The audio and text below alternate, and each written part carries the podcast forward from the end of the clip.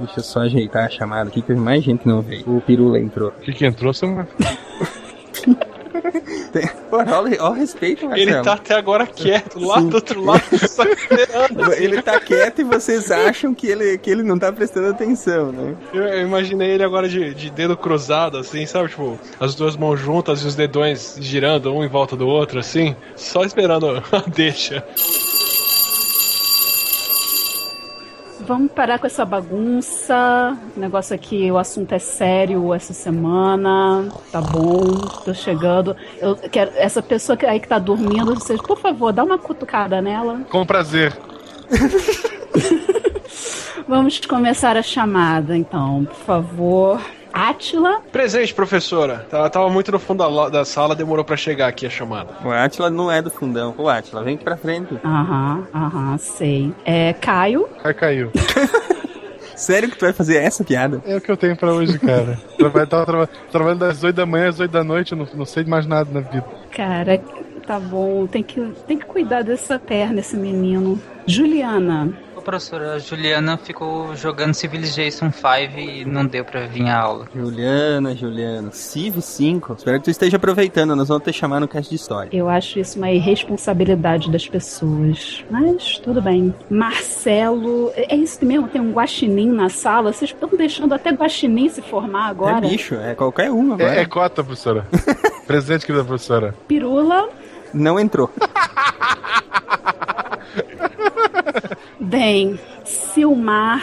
Presente contente, querida professora. Toma aqui uma maçã. Ah, muito obrigada. Como é que você sabe que maçã é minha fruta favorita? Sétimo sentido. A minha é chocolate. E vamos ver se eu vou falar certo, Tarik. Presente, professor. Falou certo. Tarik, professora. Tarik. Sobre o que é a aula hoje, prof? A aula hoje é sobre o movimento de acesso aberto à informação científica e, por favor, vocês paguem 30 dólares para continuar ouvindo o podcast.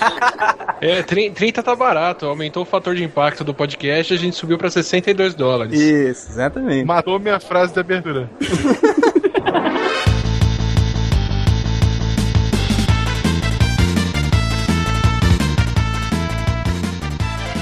E aí galera, aqui é Silmar de Chapecó, Santa Catarina e esse negócio de Open Access deve ser coisa de ataque comunista, hein, não é não? Com certeza. Sim, camarada. tá arriscado isso hoje em dia, hein, Silmar? Tá muito arriscado. Aqui é o Atila, direto de São Paulo, e eu sou uma Kardashian da ciência. Nossa! Nossa senhora. Depois de loira, agora Kardashian. Cara. Me entregando nos podcasts. É, eu, eu, acabei de descobrir que eu tenho um índice Kardashian de 225. Então eu tenho 225 vezes mais seguidores no Twitter do que eu deveria ter, dado que eu publico. Aqui é Yara, do Rio de Janeiro, e eu tô aprendendo a ser uma bibliotecária de guerrilha. Olá, ouvintes. Aqui é o Tarek Fernandes de Anápolis. E conhecimento é um poder que, como todos os outros, não pode ficar na, nas mãos de poucos. A não ser que ele esteja atrás de um paywall. De Gaspar, Santa Catarina, aqui é Marcelo Guaxinim e meu índice Guaxinim é 1. índice Guaxinim. Boas contas que você fez, viu? Eu sou de humanas, cara, relaxa. Vocês estão ouvindo o SciCast, o podcast sobre ciência mais divertido da internet brasileira. Science World Beach.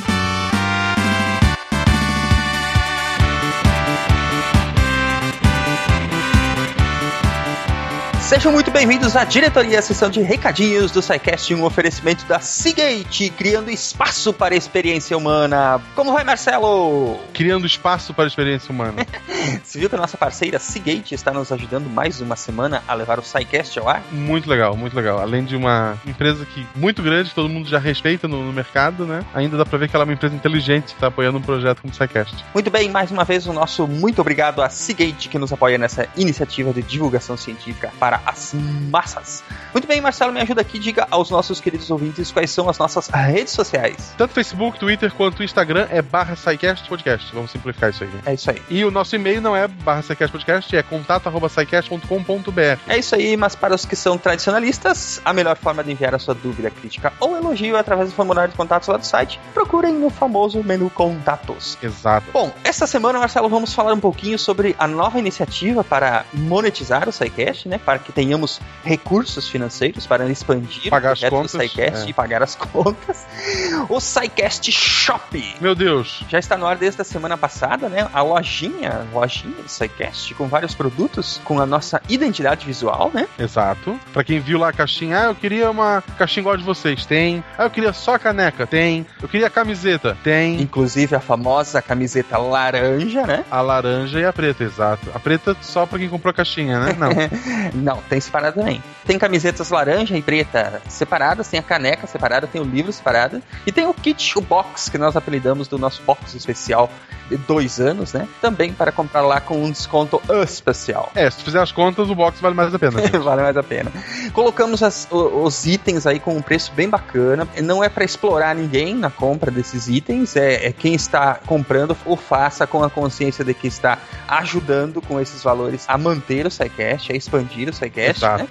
E vocês acessam lá na loja.sicast.com.br e a maior parte dos itens eles estão em pré-venda para dezembro, né? Camisetas e canecas. Exato. Para os que optarem por comprar apenas o livro, o livro que temos lá é O Mundo Assombrado pelos Demônios do Carl Sagan, ele já está sendo despachado, que já chegou as encomendas dos livros que fizemos às distribuidoras. Exato. Eu acho que todo mundo é mais um jeito de ajudar o SciCast ir lá comprar alguma coisa e ainda levar algo laranja pra casa.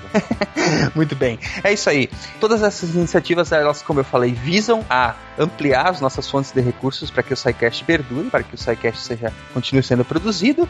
E além desta loja, que vocês acessam aí na loja.scicast.com.br e podem comprar esses mega produtos, esses produtos bem bacanas, nós também temos a iniciativa de patronato, que é a iniciativa em que você, como ouvinte, pode ajudar com qualquer valor através do Patreon ou do PagSeguro a manter o SciCast todo mês. É como se vocês nos dessem aí uma mesada, né? Para manter o SciCast no ar. Pode ser qualquer valor, vocês escolhem conforme for as suas possibilidades. É importante lembrar que esse recurso que vocês doam através do Patreon através do programa de patronato, ele é o, o chão, né, o nosso porto seguro do SciCast.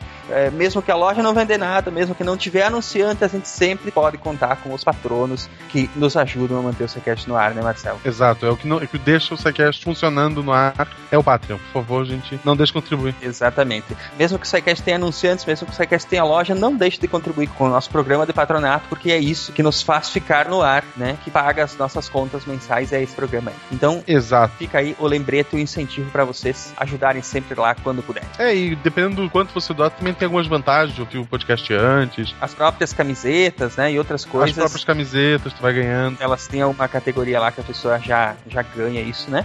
É, mas é isso aí. E lembrando, para quem tem uma empresa, produto ou serviço que quer anunciar no SciCast, é só entrar em contato com a Juliana lá no, é, na agência Protons, a agência que nós criamos para cuidar do SciCast no mercado publicitário. Então é só entrar em contato com ela, o e-mail está aí no post. Certo, Marcelo? Certo, quando tu liga pra, pra Juliana, ela tem um telefone Proton? O pessoal podia testar isso, né? Eu acho que devia, né? Mas é isso aí, vamos ficando por aqui. Vamos ao nosso episódio de hoje, é, onde falamos sobre o acesso aberto, né, Marcelo? Exato, com, com o queridíssimo Atila e com a voz mais bela da dona Yara. É isso aí, galera. Vamos lá. Depois da aula, nós temos lá o mural de recados, que hoje está bem bacana com o Marcelo e a Juliana. Um abração, então, e nos vemos na semana que vem. É isso aí, pessoal. Até semana que vem. Um abração. Um abraço, tchau.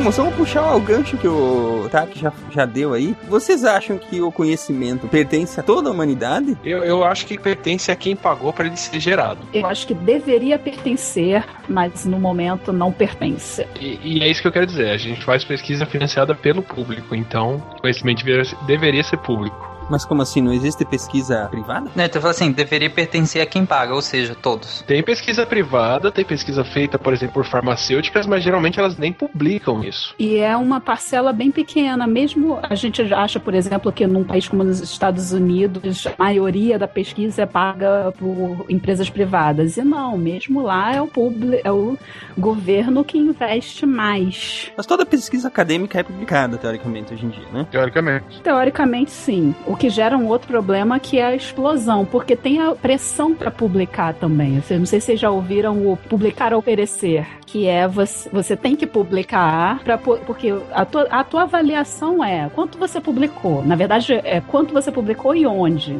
Então você tem que publicar e tem que publicar em revista de fator de impacto alto.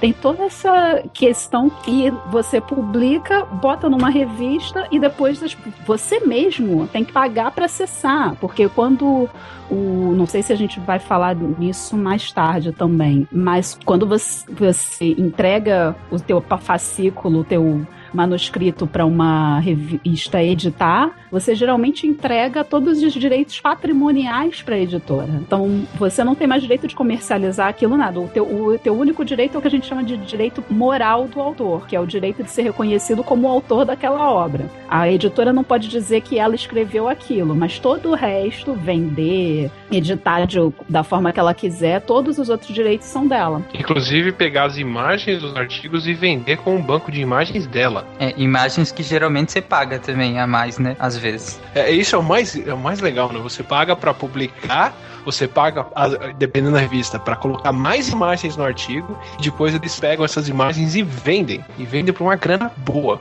Em algumas revistas você tem a opção de pagar um pouco mais para que o seu artigo fique em acesso aberto. E aí você paga-se um pouco mais para o seu artigo ficar em acesso aberto e eu, esse artigo aparece no periódico da mesma editora ou de outra editora atrás da paywall. Que bonito. Gente, como é que nós chegamos nessa nessa nessa receita de, de, de... É, é, inércia. É impressionante como o campo científico desenvolve uma série de tecnologias, mas na parte de difusão de artigos a gente ainda está no modelo do, do, do, século retrasado, né? Nem do século passado. É engraçado que uh, várias editoras se resguardam naquela coisa de nós somos nós fomos muito importantes para a disseminação do conhecimento ao longo da história da humanidade. Sim, é, é, muito importante, assim como o carro de boi foi extremamente importante, né? Por isso a gente continua andando pela rua com eles. Então é aquela coisa. Ah, tem coisas que se tornaram obsoletas e a gente precisa passar, né? Virar a página, de evoluir esse tipo de coisa. E isso não aconteceu. Com toda a tecnologia que existe hoje, porque eu, eu achava, na minha ignorância, que o, o as editoras elas cobravam pra, pra revisar teu artigo e tal, exatamente porque ela tem custo com os revisores, com. Com os revisores não tem custo nenhum. E muitas vezes com os editores também não. Mas então, de uma maneira ou de outra, o conhecimento deveria pertencer a toda a humanidade, né? Deveria estar, tá, ou ao menos a pesquisa que é feita com dinheiro público, como o Atlas sugeriu, deveria estar em acesso aberto, né? Exatamente. Esse é o grande mote do movimento pelo acesso aberto é esse. Assim, o público paga e o público tem que ter acesso ao que ele paga. O público paga para gerar os dados, para quem faz a análise, para quem revisa o artigo depois também. Todos os pontos. Sem falar da obrigatoriedade propriedade até moral, né? Conhecimento, como eu falei na minha frase, é piegas, é poder e precisa estar distribuído em toda a humanidade. Todo mundo tem que ter acesso a isso. Tem até uma referência a isso no, no Cosmos, né? O novo do, do, do Tyson, que ele fala, né? Que a, quanto mais a ciência tiver espalhada e tiver nas mãos de todos, menos ela tem. menos ela corre o risco de ser mal utilizada. Sim, exatamente.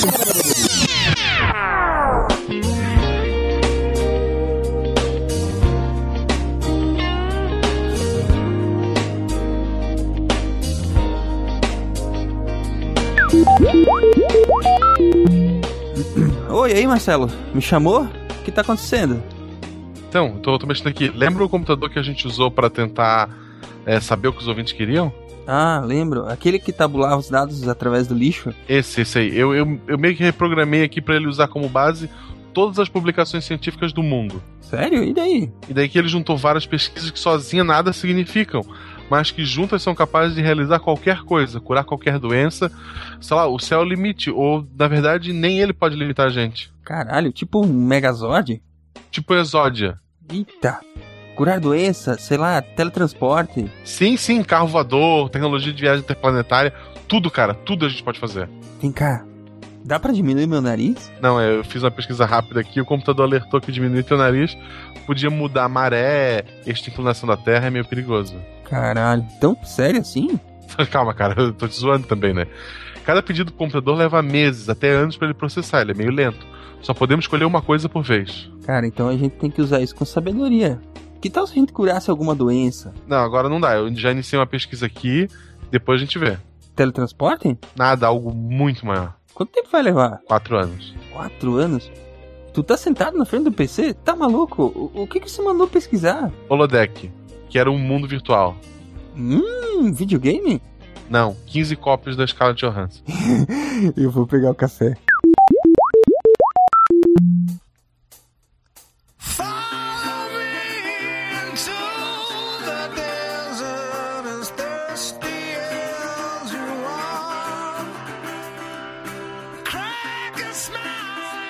Vamos falar hoje então sobre o acesso aberto, Open Access, um movimento que tem se espalhado pelo mundo científico para tentar, de alguma forma, tornar uh, aberto o acesso a publicações científicas, eh, lutando contra principalmente os famosos paywalls que a gente se depara o tempo todo para ler artigos científicos, né? Enfim, isso não surgiu do nada, né? Tarek, fala um pouquinho pra gente então como é que como é essa história do Open Access e das publicações científicas. Então, é, os primeiros periódicos científicos, eles datam mais ou menos, uh, surgiram uns 350 anos, mais ou menos. E a função primordial era basicamente informar, né, todo mundo. É, obviamente, você não tinha internet, não tinha outras maneiras mais fáceis de fazer isso. Era muito mais fácil você colocar Uh, o que você descobriu, ou o que você está pesquisando, ou o que você pensa sobre algo é, num papel.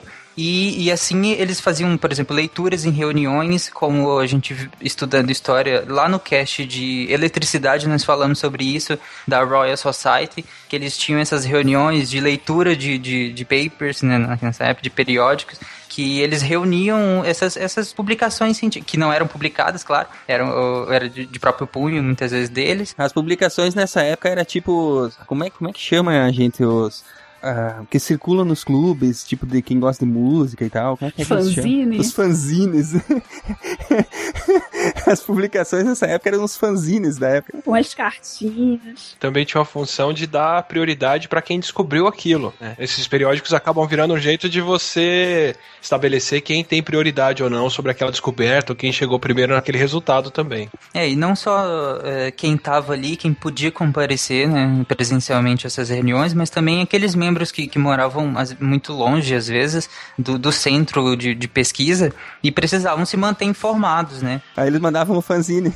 é, tanto eles podiam ficar sabendo do que aconteceu lendo a revista, quanto mandar para a revista, olha, descobri isso aqui, achei uma coisa nova. É, até porque eh, nessa época praticamente todos os cientistas pesquisavam sobre tudo, né? Boa parte dos cientistas naturalistas pesquisavam sobre tudo e cada um podia ir ajudando os outros aos poucos. Só que para isso eles precisavam saber qual era o avanço do outro, né? A partir até onde o outro foi, até onde o outro descobriu, e por isso e surgem esses, os periódicos. É engraçado que isso aí não mudou até hoje, né, Atila? Quem publica antes é dono da ideia, né? Na verdade, é para isso que tem servido até hoje.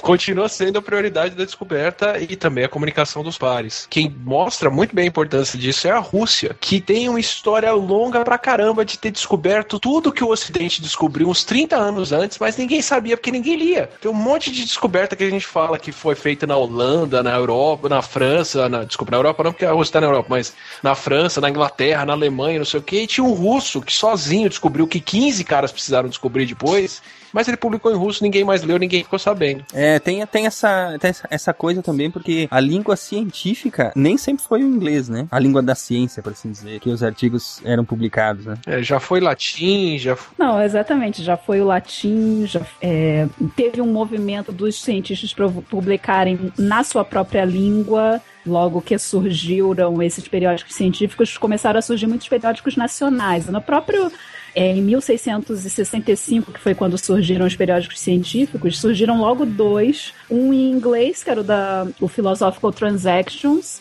e o outro em francês, que é o Jornal de Savant. Então era, já estava tendo esse pipocando cientistas falando nas suas próprias línguas. O alemão também teve a sua, teve a sua época, né? O alemão também teve, os alemães sempre, né, em todos os campos, publicando pra caramba e pensando pra caramba. É, e esse, essa diferença de linguagens também, muito nas exatas também, por exemplo, a, a famosa briga do Leibniz com o Newton, é, que eles publicaram, eles escreveram praticamente as mesmas coisas, só que com linguagens matemáticas completamente diferentes, né?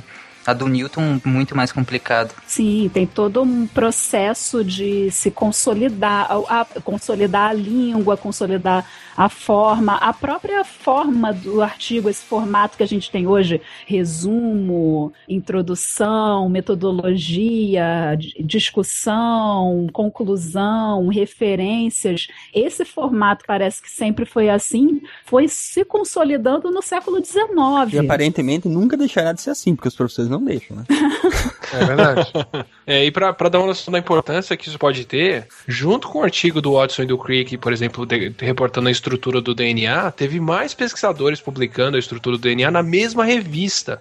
Mas como o artigo deles veio primeiro, eles ganharam a maior parte da fama pela descoberta. Então, para quem não sabe, tá vendo? Eu nem lembro do nome do sujeito, mas o, o, prêmio Nobel de, pela descoberta da estrutura do DNA leva três pessoas. É o Watson, Crick e mais uma terceira pessoa que estava num outro artigo que estava logo depois.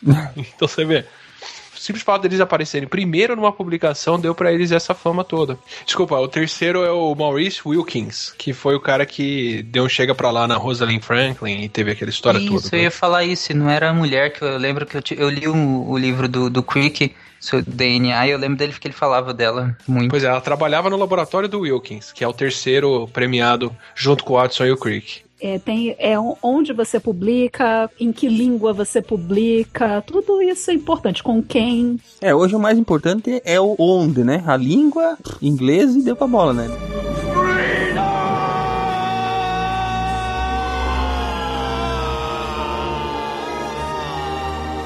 outra coisa importantíssima da, dos periódicos que foram eles que estabeleceram é a, é a revisão por pares, né? Só para esclarecer que ela não vem desde o começo, porque muita gente, eu também tinha essa ideia de que começou o periódico e começou imediatamente a revisão por pares. Não, a, do mesmo jeito que o formato do artigo, o próprio artigo científico foi se consolidando ao longo do tempo, a revisão por pares também foi uma coisa que, do jeito que a gente faz hoje, que você manda para um, um, o você manda para o editor, o editor tira a identificação do seu nome, manda para duas, três pessoas. Quando tira, né? Quando tira. é, às vezes não tira, é verdade. Ah, é, quando tira. Porque na, na minha área geralmente é duplo cego. É, na minha área não.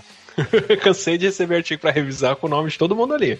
É, isso foi amadurecendo exatamente ao mesmo tempo que amadurecia o próprio método científico, né? Mas é, no começo também, como eram periódicos da sociedade, da sociedade científica, então Philosophical Transactions of the Royal Society e por aí vai, os membros da sociedade apresentavam os trabalhos. Então o crivo era a pessoa entrar. Depois, qualquer coisa, você assume que o que ela está apresentando é sempre um trabalho de qualidade.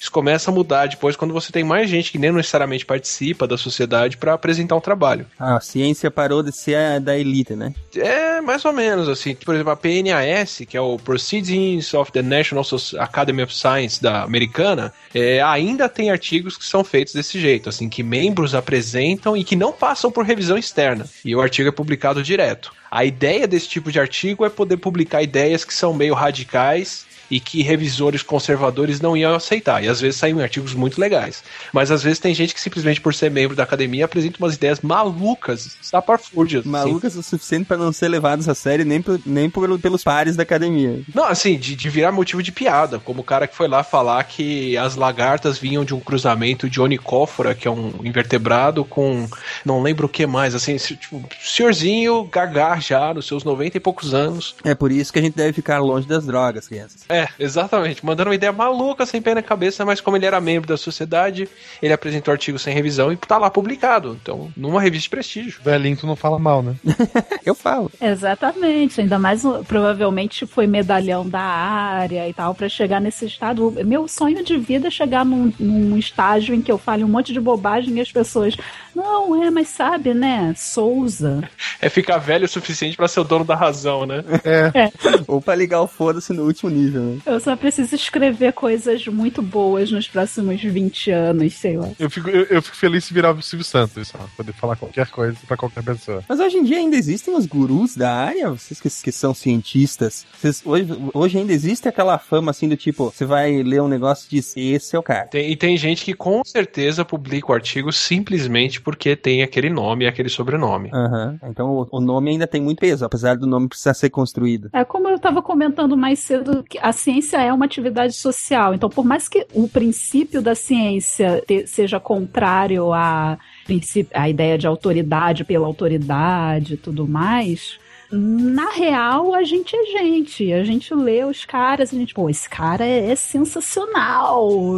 E ainda tem o cara que conhece o pessoal da revista, o cara que é chamado pela revista para submeter um artigo. Isso é bem visível nos artigos de revisão, que assumem, teoricamente, que são pessoas que são excelentes na área e que por isso estão publicando lá. Então, é, é muito por prestígio. Você diz que é, uma, é uma, um artigo de revisão é quando vai se confirmar uma pesquisa, é isso? Um, um artigo de revisão é assim, bom, eu quero ter uma perspectiva de tudo que já foi descoberto sobre os guaxinins que participam de podcasts. Opa! então eu vou chamar a maior autoridade em guaxinins de podcast que eu, de podcast que eu conheço e pedir para essa pessoa fazer um sumário da área, assim. Uma revisão bibliográfica. Exato. Quanto tempo os guaxinins participam de podcast, quem demonstrou isso primeiro num artigo, quem fez a maior contagem do índice de guaxinim e por aí vai. E aí a pessoa apresenta uma revisão da área, justamente contando a história, os principais achados, ou opiniões sobre como é que aquela área funciona ou não, que são geralmente os artigos mais citados, porque são os que resumem mais informação. Entendi. E como é que chama quando é uma, uma pesquisa que não é inédita, que ela só está tentando confirmar um resultado? Seria um estudo de re, é, reprodutibilidade, mas eu não sei. É uma coisa que está se fazendo mais agora, porque na, um dos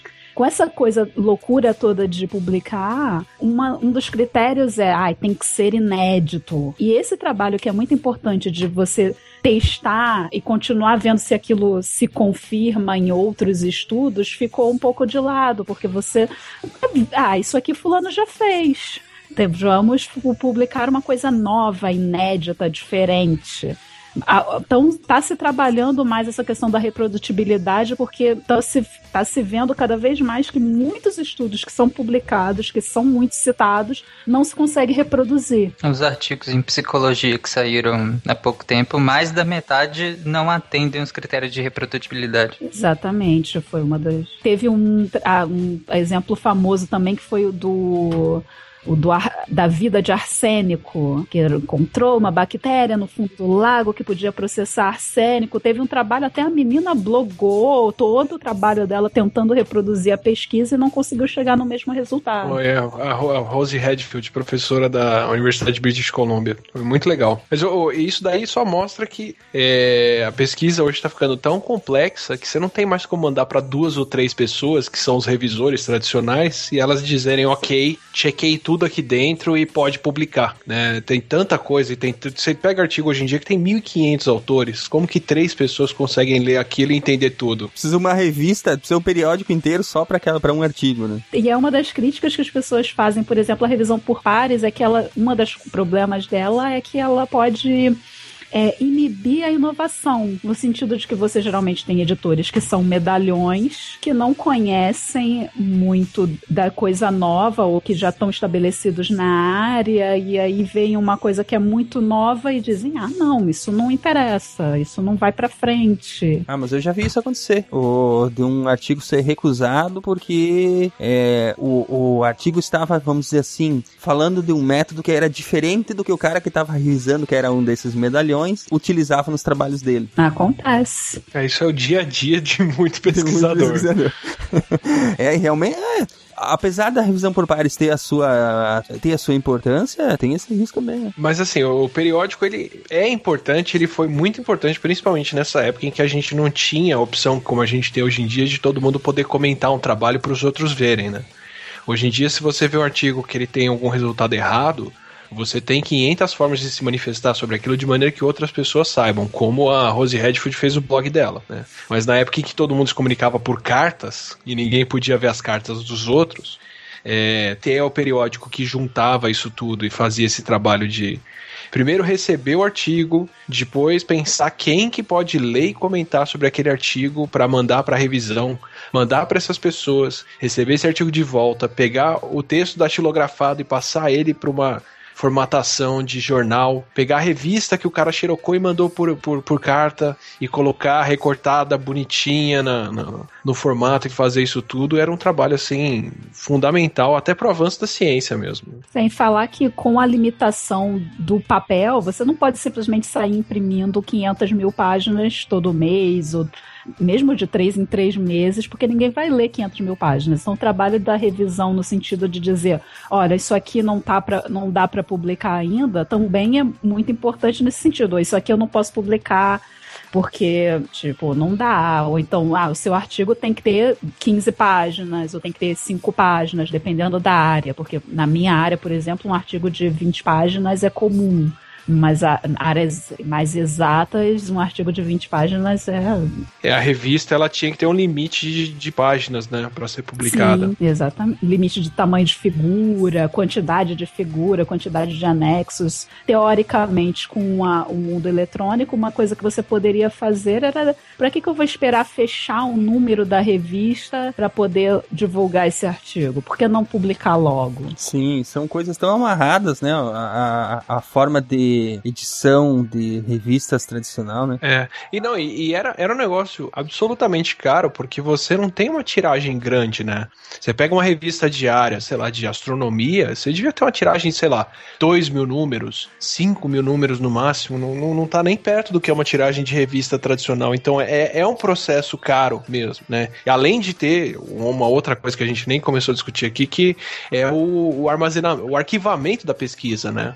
Fato de você ter ela impressa no papel, bonito, na revista, mandou para a biblioteca, você tem um lugar onde essa pesquisa fica guardada agora. Você tem um arquivo disso, né?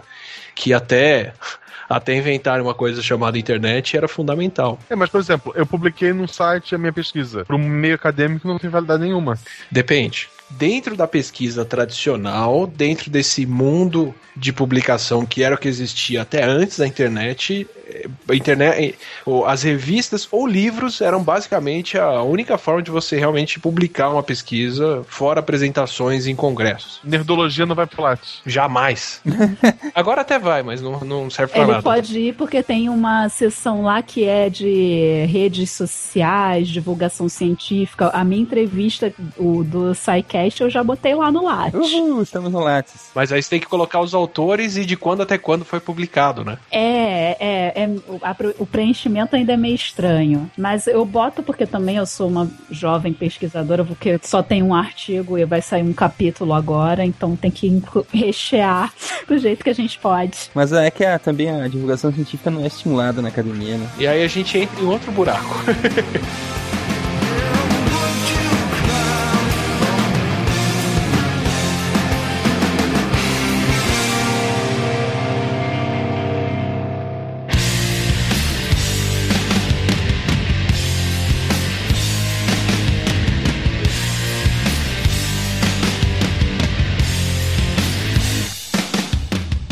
Como é que essa publicação científica ela se tornou um comércio tão lucrativo para as editoras? Ó, você já vem desse viés que é você depende completamente dos periódicos, porque só eles tinham essa capacidade de juntar os, os artigos, os revisores, fazer a filtragem, né, fazer o, o que eles chamam dos portões da informação, do que é informação relevante ou irrelevante, decidir isso e publicar. E você tinha esse viés de que isso já custava muito caro e as bibliotecas aceitavam pagar esse preço porque até então você não tinha outra forma de fazer isso, de fazer pesquisa. Você depende do periódico para juntar e publicar as coisas. Então, se paga e se paga caro porque é o processo que se tem. Porque a gente precisa deles e eles não precisam da gente, basicamente. Os dois, um precisava do outro, na verdade. Né? As revistas precisam dos autores também, não só para submeter os trabalhos e escolher revistas para isso. E existe para pesquisadores de topo de linha é, assédio de revistas para onde eles vão mandar esse trabalho, porque as revistas dependem de, de bons artigos para serem lidas. Mas o, a própria revisão que é feita por, por, por pesquisadores é feita sempre tradicionalmente de graça, justamente porque a gente entende que é um passo necessário para a ciência acontecer, sabe? Mas então as revistas elas não pagam os autores, que os autores submetem os arquivos de graça e entregam os direitos patrimoniais para os editores. Exatamente. Você entrega, você diz, olha, eu, o seu único, meu único direito é dizer que eu, eu sou autora desse trabalho. E também não pagam pelo controle de qualidade, porque a revisão, o Atila acabou de falar que a revisão por pares é um trabalho voluntário. Exato, porque assim, para eu publicar um trabalho, ele precisa ser revisado por alguém, logo eu só vou retribuir isso a hora que alguém quiser publicar um trabalho e precisar de mim para revisar o trabalho. É, é, um, é, um, é uma troca justa. Olha, eu vejo esse negócio das editoras, Atila e Yara, isso pode completar, é que elas começaram, como tá aqui, elas, elas não tinham fins lucrativos, né? Como a gente falou, o, o fim era outro. Mas eu acho que chega num ponto em que quando você tem o um monopólio de uma coisa que é fundamental, você tem que monetizar essa coisa, né? Chega a esse momento que, que monetizar essa coisa é, faz muito mais sentido do que você simplesmente ter o um monopólio de, de uma coisa que não, não, não gera lucro para você. Até pela mudança do, sistema econômico que, que veio mudando ao longo do século XVIII e XIX. Que foi justamente quando, logo depois disso, que se começou a monetizar isso.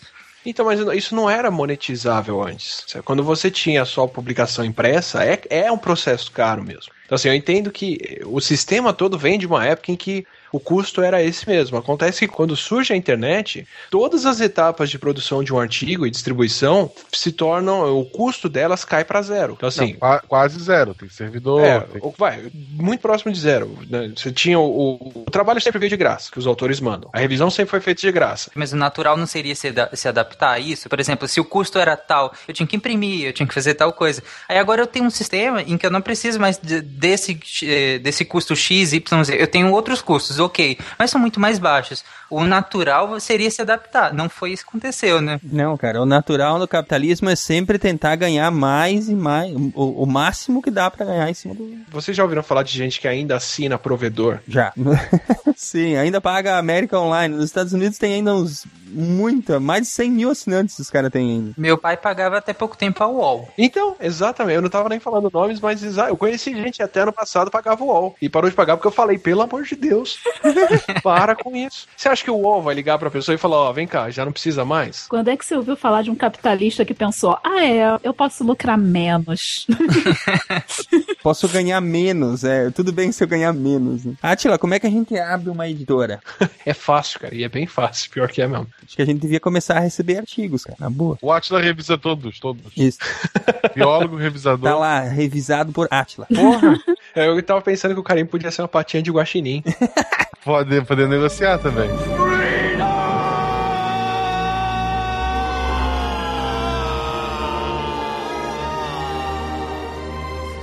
É, eu acho que antes da gente avançar aqui para falar do acesso aberto, a gente tem que falar sobre o que se tornaram exatamente essas editoras, porque hoje elas cobram um valor do cientista para, vamos dizer assim, gerenciar esse processo de revisão e publicação, certo? É, e, não, e elas continuam cobrando coisas que só faziam sentido no mundo de papel impresso, como por exemplo, figura colorida, dependendo da editora para você onde você manda o artigo, eles cobram por figura colorida para publicar.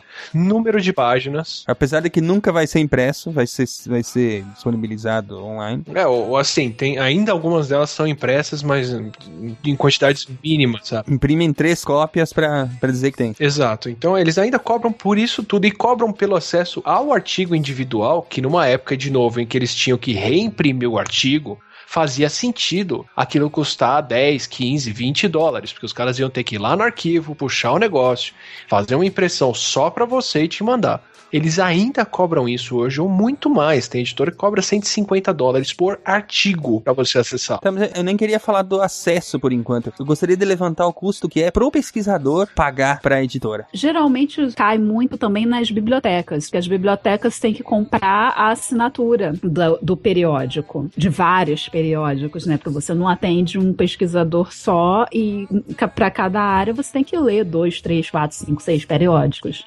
E é difícil obter os dados dessas é, do valor dessas assinaturas porque as, as editoras obrigam muitas vezes a biblioteca a assinar um acordo de confidencialidade. Contratualmente, eles são obrigados a manter silêncio sobre o quanto eles estão pagando pelos artigos. O único lugar que abre isso sempre é o Brasil. É engraçado que naquele próprio manifesto do Aaron Schwartz, ele até fala isso que, que é para quem tem acesso dar senha, né, para quase uma desobediência. Viu que quem tem acesso dá para os amigos e, e baixar artigos e distribuir, subir de volta em plataformas de, de a, abertas, né? Se você for procurar hoje em dia tem de artigo científico. Eu não falei o nome do negócio porque eu não quero advogado na minha, na minha cola. Mas a gente pensa, cara, isso também tá atrasado. Pensa, tipo, no mundo de hoje tá atrasadíssimo ainda. Cara, não, cientistas levaram 10 anos para chegar na pirataria de artigo. A gente tá 10 anos atrasado nisso. Acho que mais ainda, hein, Atila? Isso porque a gente inventou a internet. Mas é que quem inventou a internet também tinha uma editora, você que não tá ligado. O que eu falei de biblioteconomia de guerrilha são bibliotecários mesmo que fazem isso para os seus usuários. Aqui no Brasil, por exemplo, você tem o portal CAPS, ok. Mas tem muita coisa que não tá no portal CAPS. Como é que você vai atrás? Mas não tem um, não tem um site que você acessa e, e ele passa todos os paywall do mundo? Um Netflix de artigo científico. Viva a mãe Rússia. Mas tem, tem, assim, aqui no Brasil isso é uma coisa a se falar. A gente não discute quase acesso aberto no Brasil ou preço pago para se publicar ou para assinar revistas e periódicos, porque a gente tem uma, um grande guarda-chuva que assina periódicos no Brasil, que é a CAPES. A CAPES negocia para todas as universidades a assinatura das revistas, então ela tem um poder de negociação enorme, enorme, que quase nenhuma universidade lá fora vai ter, dado o volume de, de universidades que são. E o que acontece é que a gente paga na casa de um ou dois dólares por artigo, porque pela lei de transparência a CAPES é obrigada a dizer o quanto ela paga por assinatura, e das universidades a gente não vê isso. Então o pesquisador não sabe que toda vez que ele clica em ver um PDF lá, a CAPES está pagando dois dólares para a editora correspondente do outro lado. Por clique. Por clique. Por acesso. E a gente não pensa nisso porque não tá vendo. Ninguém tá tirando dinheiro do bolso ou tá vendo a verba da biblioteca ser disputada com a biblioteca do outro departamento para ver quem assina qual periódico. E o custo é altíssimo. Eu tava olhando os números da, da CAPES, que o que ela investe nisso, é muito, muito alto o, o investimento dela nisso. Tá, mas aí é que tá. Vejam bem. O, o grande problema surge aqui, porque você paga para publicar, você paga para ler também. Mas o, o artigo, ele foi produzido, se você é de uma universidade pública e teve financiamento público na sua formação, o artigo foi produzido com dinheiro público. Então você, você tá pagando para acessar um material que você mesmo produziu. Exatamente. Mas é exatamente isso. Você tá pagando para acessar um trabalho que você mesmo produziu, às vezes. Então vocês, por gentileza, me digam, por que que isso não é ilegal? Que imoral é? Porque eu posso dizer o que fecha o ciclo dessa imoralidade toda. Vamos lá. A gente, então, olha só, você foi lá, produziu o seu trabalho, gerou os resultados mandou para uma revista. A revista pegou esse trabalho, mandou para outros cientistas lerem, eles puseram o trabalho deles também ali junto, juntou aquilo tudo. Aí ela pôs no armário e fechou a porta. A gente dá a chave dessa porta para as revistas porque a gente vai entrar nessa conversa ainda, existem N alternativas para depositar esse trabalho num repositório que é de acesso grátis, não estou nem dizendo aberto, que tem outros aspectos aí dentro, mas a gente escolhe colocar naquele armário quando a gente fala que os pesquisadores vão ser julgados por onde eles depositam esse trabalho e dá mais valor para as revistas que são de acesso fechado e pago. Então não é nem que a revista tem esse poder, ela não tem esse poder. Ela ganha esse poder a partir do momento que a gente fala que o dinheiro vai para quem colocar o trabalho naquela revista. Então os cientistas dão o poder para as revistas cobrarem deles. É a coisa mais surreal do mundo. É um ciclo, né? É um ciclo que é interessante porque os próprios pesquisadores, que muitos pesquisadores em várias pesquisas, eles concordam com o acesso aberto. O problema é que eles ainda continuam submetendo seus artigos ao acesso fechado, aos essas, os periódicos, porque pelo fator de impacto, pelos próprios colegas é, valorizarem muito mais, como o Átilo falou, é, as que são submetidas a esse tipo de plataforma, em detrimento do, da subvalorização em outras plataformas. Então a gente meio que acha certo uma coisa, mas estimula outra. Tipo, tu mandou por uma revista fechada, tu não pode publicar de graça na internet? Existe Existem meios hoje em dia, mas a maioria das pessoas não sabe ou não segue. E existem maneiras legais de você depositar uma versão, uma versão aberta. Por um do, uma saída é você procurar saber, e existem recursos na internet que mostram isso. É, tem um negócio que chama Sherpa, S-H-E-R-P-A, barra Romeo, R-O-M-E-O. Esse Sherpa Romeo, ele lista as, é, as revistas e mostra assim, olha, nessa revista você pode publicar e pode depositar o pré-print numa, num repositório aberto. Nessa revista, não. Nessa revista você pode publicar o, a versão antes de ser revisada. Nessa revista você pode publicar a versão depois de ser revisada. Tem recursos. Posso explicar o que é o pré-print? Claro. Quando, quando, o pessoal começou a questionar o que, que as revistas estão cobrando, por que, que elas estão cobrando, as revistas falaram: olha, o trabalho que a gente faz é muito importante. Em 2006, 2007, 2005, eu não lembro bem agora a data certa, o governo americano fez uma coisa muito legal, falou o seguinte, olha, quem for financiado com verba pública do órgão NIH, que é o National Institutes of Health, 2008, né? Vai ser obrigado a depositar o trabalho, ou disponibilizar gratuitamente o trabalho que fez com esse dinheiro daqui. Nada mais justo. Se a gente financiou o trabalho de vocês, vocês têm que dar esse trabalho de graça para o público depois. A gente entende que as revistas são importantes, a gente entende que os periódicos fazem esse processo de curagem, de revisão e trabalho em cima, então a gente vai respeitar isso. Então a gente vai deixar os periódicos ficarem com esse trabalho por um ano sendo pago, e depois de um ano, 12 meses, ele tem que estar disponível de graça. E aí criaram os repositórios, onde você deposita esse trabalho. Aí, que, que, o que, que são esses repositórios? Tudo bem, a revista tem o trabalho de revisar, de editar o trabalho, de formatar figura, fazer correção e uma série de coisas.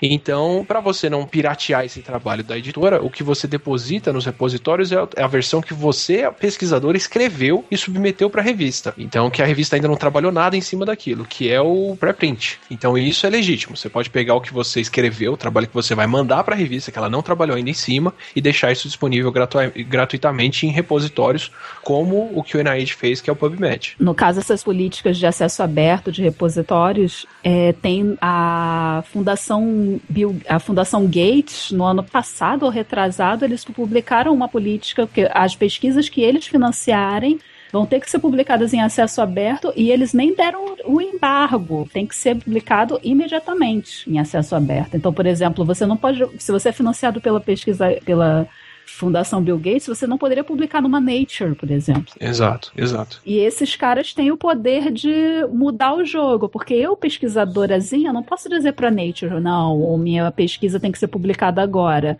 Mas quando tem, se quem está financiando a pesquisa está fazendo essa exigência, os periódicos também vão ter que se adaptar.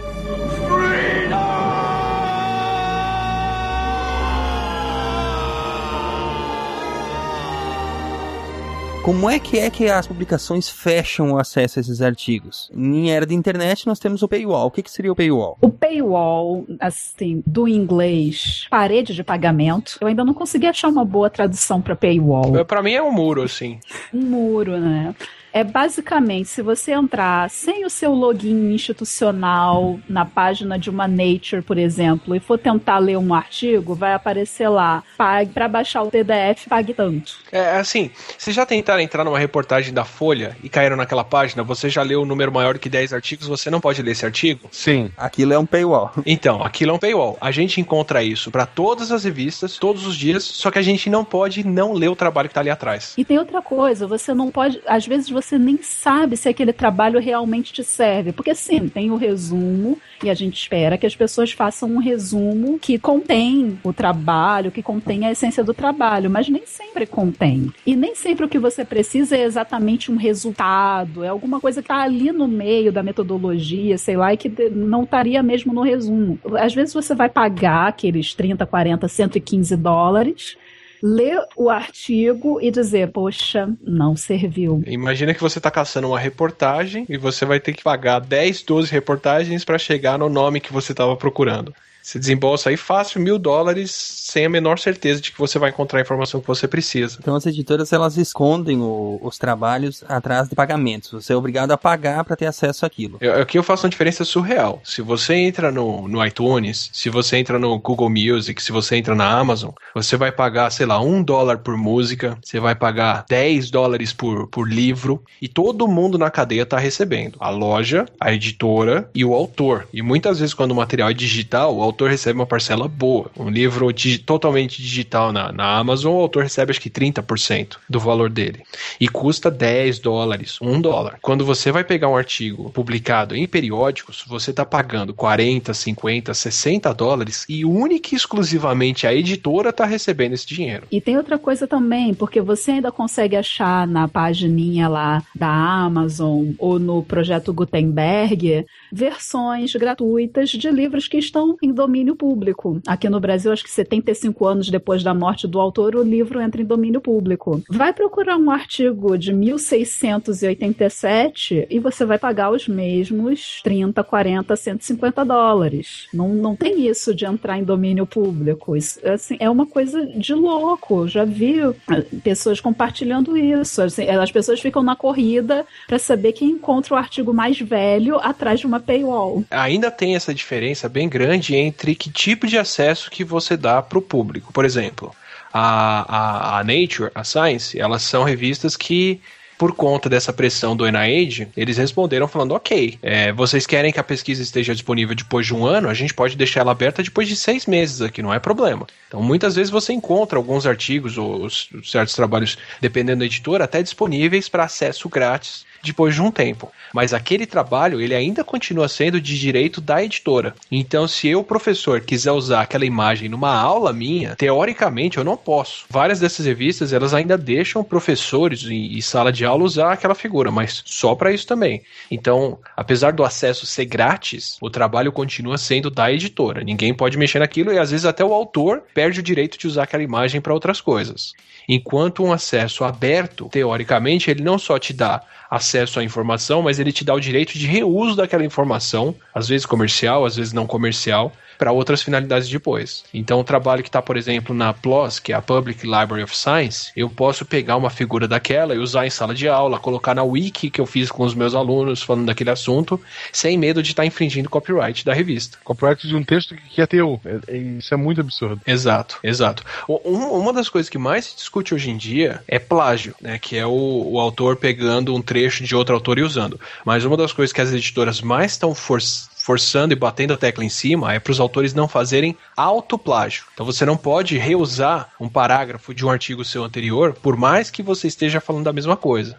E a gente pensa, ah, legal, eles estão querendo garantir informação nova. Não, eles estão querendo garantir que o copyright daquele parágrafo é de uma editora só. Muitos autores entram nessa. caem no papo das editoras no sentido de que eles é, acham que o copyright tem que ser fechado mesmo porque o para proteger contra o plágio. E na verdade não. A, a, o fato de você colocar no, sob uma licença livre, sobre uma Creative Commons, não quer dizer que as pessoas podem tomar o seu direito moral do autor. Ela, ninguém pode dizer que ela escreveu aquilo. Ela ainda tem que dizer, não, isso aqui foi escrito por fulano. A não ser que você, na sua licença, diga. Tem a licença que é a CC0, que você pose fazer absolutamente qualquer coisa com aquilo. Sem citar a autoria original, né? É, mas mesmo assim, a licença básica geralmente é a CC BY, que é a CC é, Creative Commons, e diz, é, você te, ao compartilhar, ao transformar, distribuir, você tem que dizer que aquilo é de fulano. Exato. O copyright das editoras não tem nada a ver com proteção contra o plágio, ele tem a ver com garantir que só eu posso vender esse, esse trabalho, esse, só eu tenho direito comercial sobre isso. É, e às, às vezes, para o mesmo autor poder usar um trecho que ele usou num artigo em outra coisa, ele tem que pedir a permissão para a editora se ela der.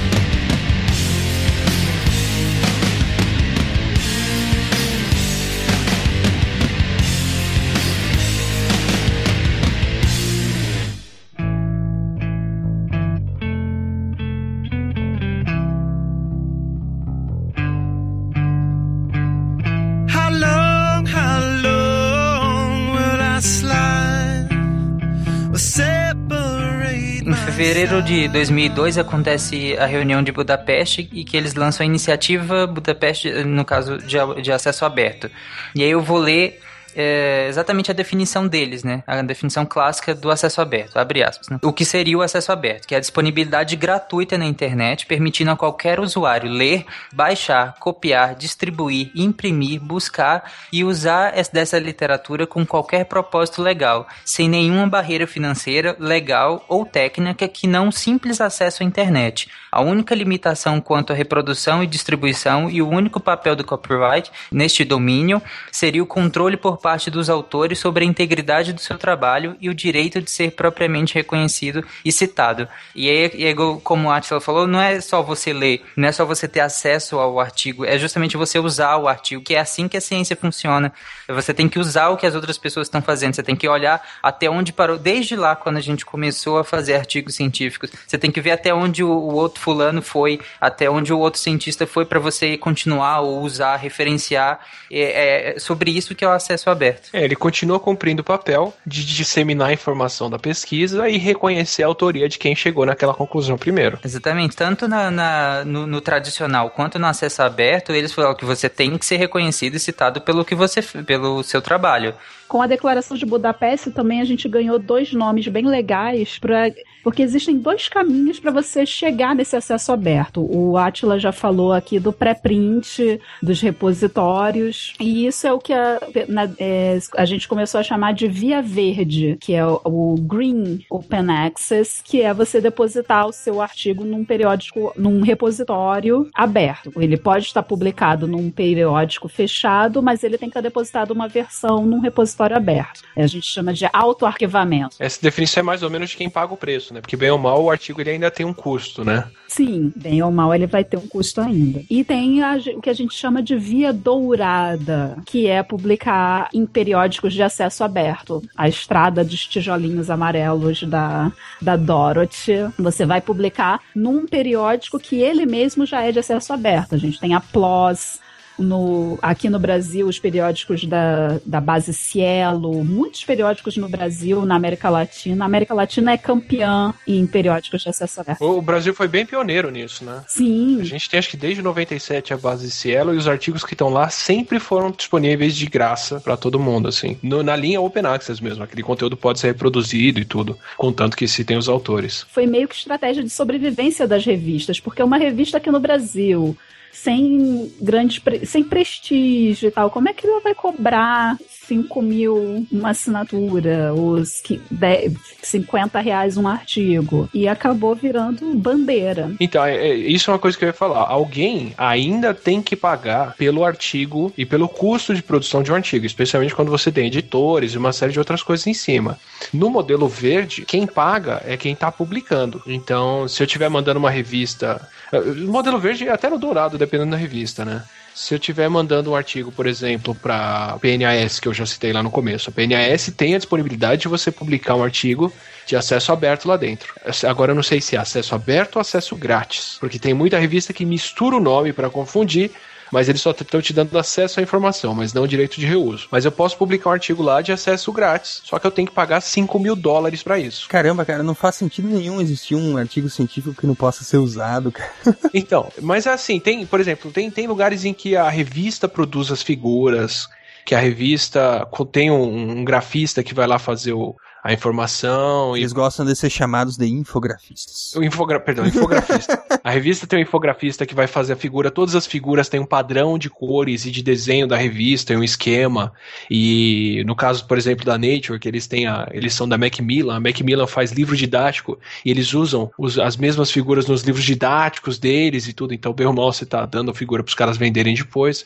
Mas assim, tem um, tem um trabalho feito em cima. E tem o trabalho dos editores, de todo mundo. Então, isso acaba virando uma fortuna às vezes. Nesse caso, você tem que pagar 5 mil, 4 mil, 3.500 dólares por um artigo para ele poder ser disponibilizado de graça depois. É, mas aí tem, eu já li em, algum, vários lugares que acaba, em alguns pesquisas eles indicam que é mais barato é, você pagar para submeter do, é, pro Estado, por exemplo, é, ela já inclui isso no custo da pesquisa do que o caminho tradicional, em que o Estado pagará pela pesquisa e pelo acesso. Então, assim, o, o Estado paga uma vez só. A questão é se você vai dividir o custo ou não, né? Se você paga para publicar, você arca com o custo e todo mundo que acessa aquilo não tá pagando nada. Então eu aqui no Brasil paguei para publicar meu artigo, alguém na Inglaterra pode acessar ele numa boa enquanto pela assinatura não. É, o custo é meio dividido por país. Se você quer ter acesso, você paga um tanto e divide isso.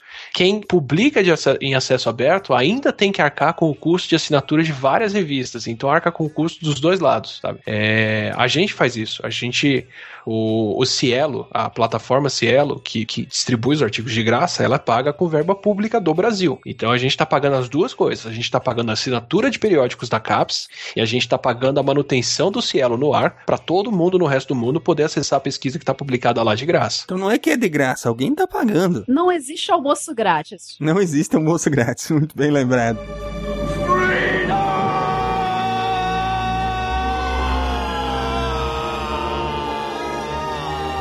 Quando a CAPES compra, arti é, no caso, peri assina periódicos, ela também não, não assina só um periódico. Tem aqueles pacotes que as editoras fazem, né? Em que você assina um e vem um, vários juntos de pouca relevância. Tem o pacote sacanagem, que é a mesma coisa que as TVs a cabo fazem, que é o bundle. Então, você quer assinar HBO, olha, você vai ter que receber esses 512 canais que você nunca achou que você ia querer ver. E que você nunca, nunca vai ver mesmo. E nunca vai ver. Você quer assinar a Cell? Ótimo, mas para você você assinar Cell, você tem que assinar um pacote de periódico Cell que inclui 512 revistas que não, não são nem lidas, mas vem tudo junto. É, é um negócio, é um business muito forte. É, e como é um pacote, fica difícil barganhar o preço também. E olha a crueldade, como eles continuam com modelos de negócios pré-internet, eles têm um modelo de negócios de custo pré-internet, desculpa, um modelo de negócios pré-internet com custo pós-internet, o melhor dos dois mundos.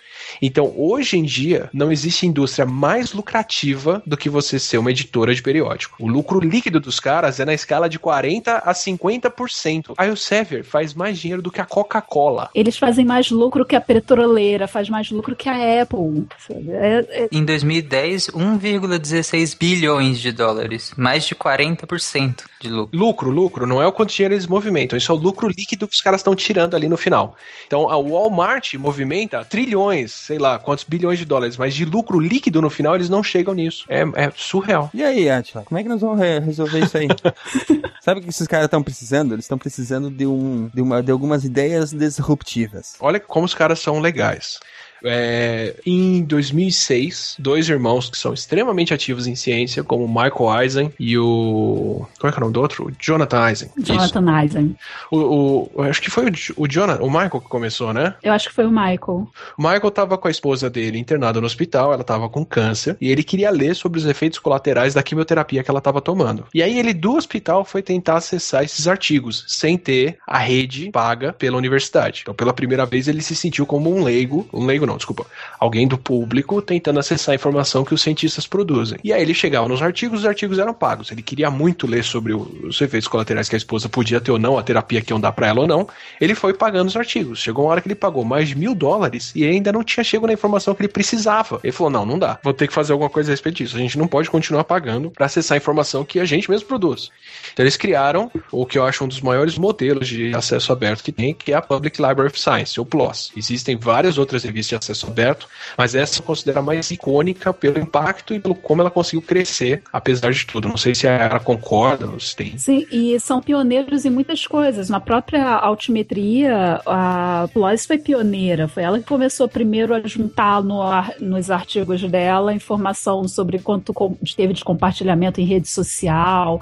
Eles não, não são simplesmente um periódico ou só uma editora, eles estão é, liderando a é, mudanças na comunicação científica. E muita gente muito boa de lá. Eu conheci o Cameron Nylon, que é de lá, que foi de lá, agora saiu. Mas são pessoas, assim, sensacionais, só pensando para mudar mesmo a comunicação científica. Tá mudando aos poucos, então, essa, essa parada. É, mas elas ainda não têm o, o impacto, por exemplo, na área médica, por exemplo, que eu acesso os artigos, elas ainda não têm o impacto, por exemplo, de, de, uma, de, uma, de uma Lancet, por exemplo. Olha a crueldade da coisa. Ok, lançaram a PLOS e agora você pode pagar de primeira o custo de um artigo ser publicado e com isso você consegue deixar esse artigo disponível de graça para todo mundo que vai ler.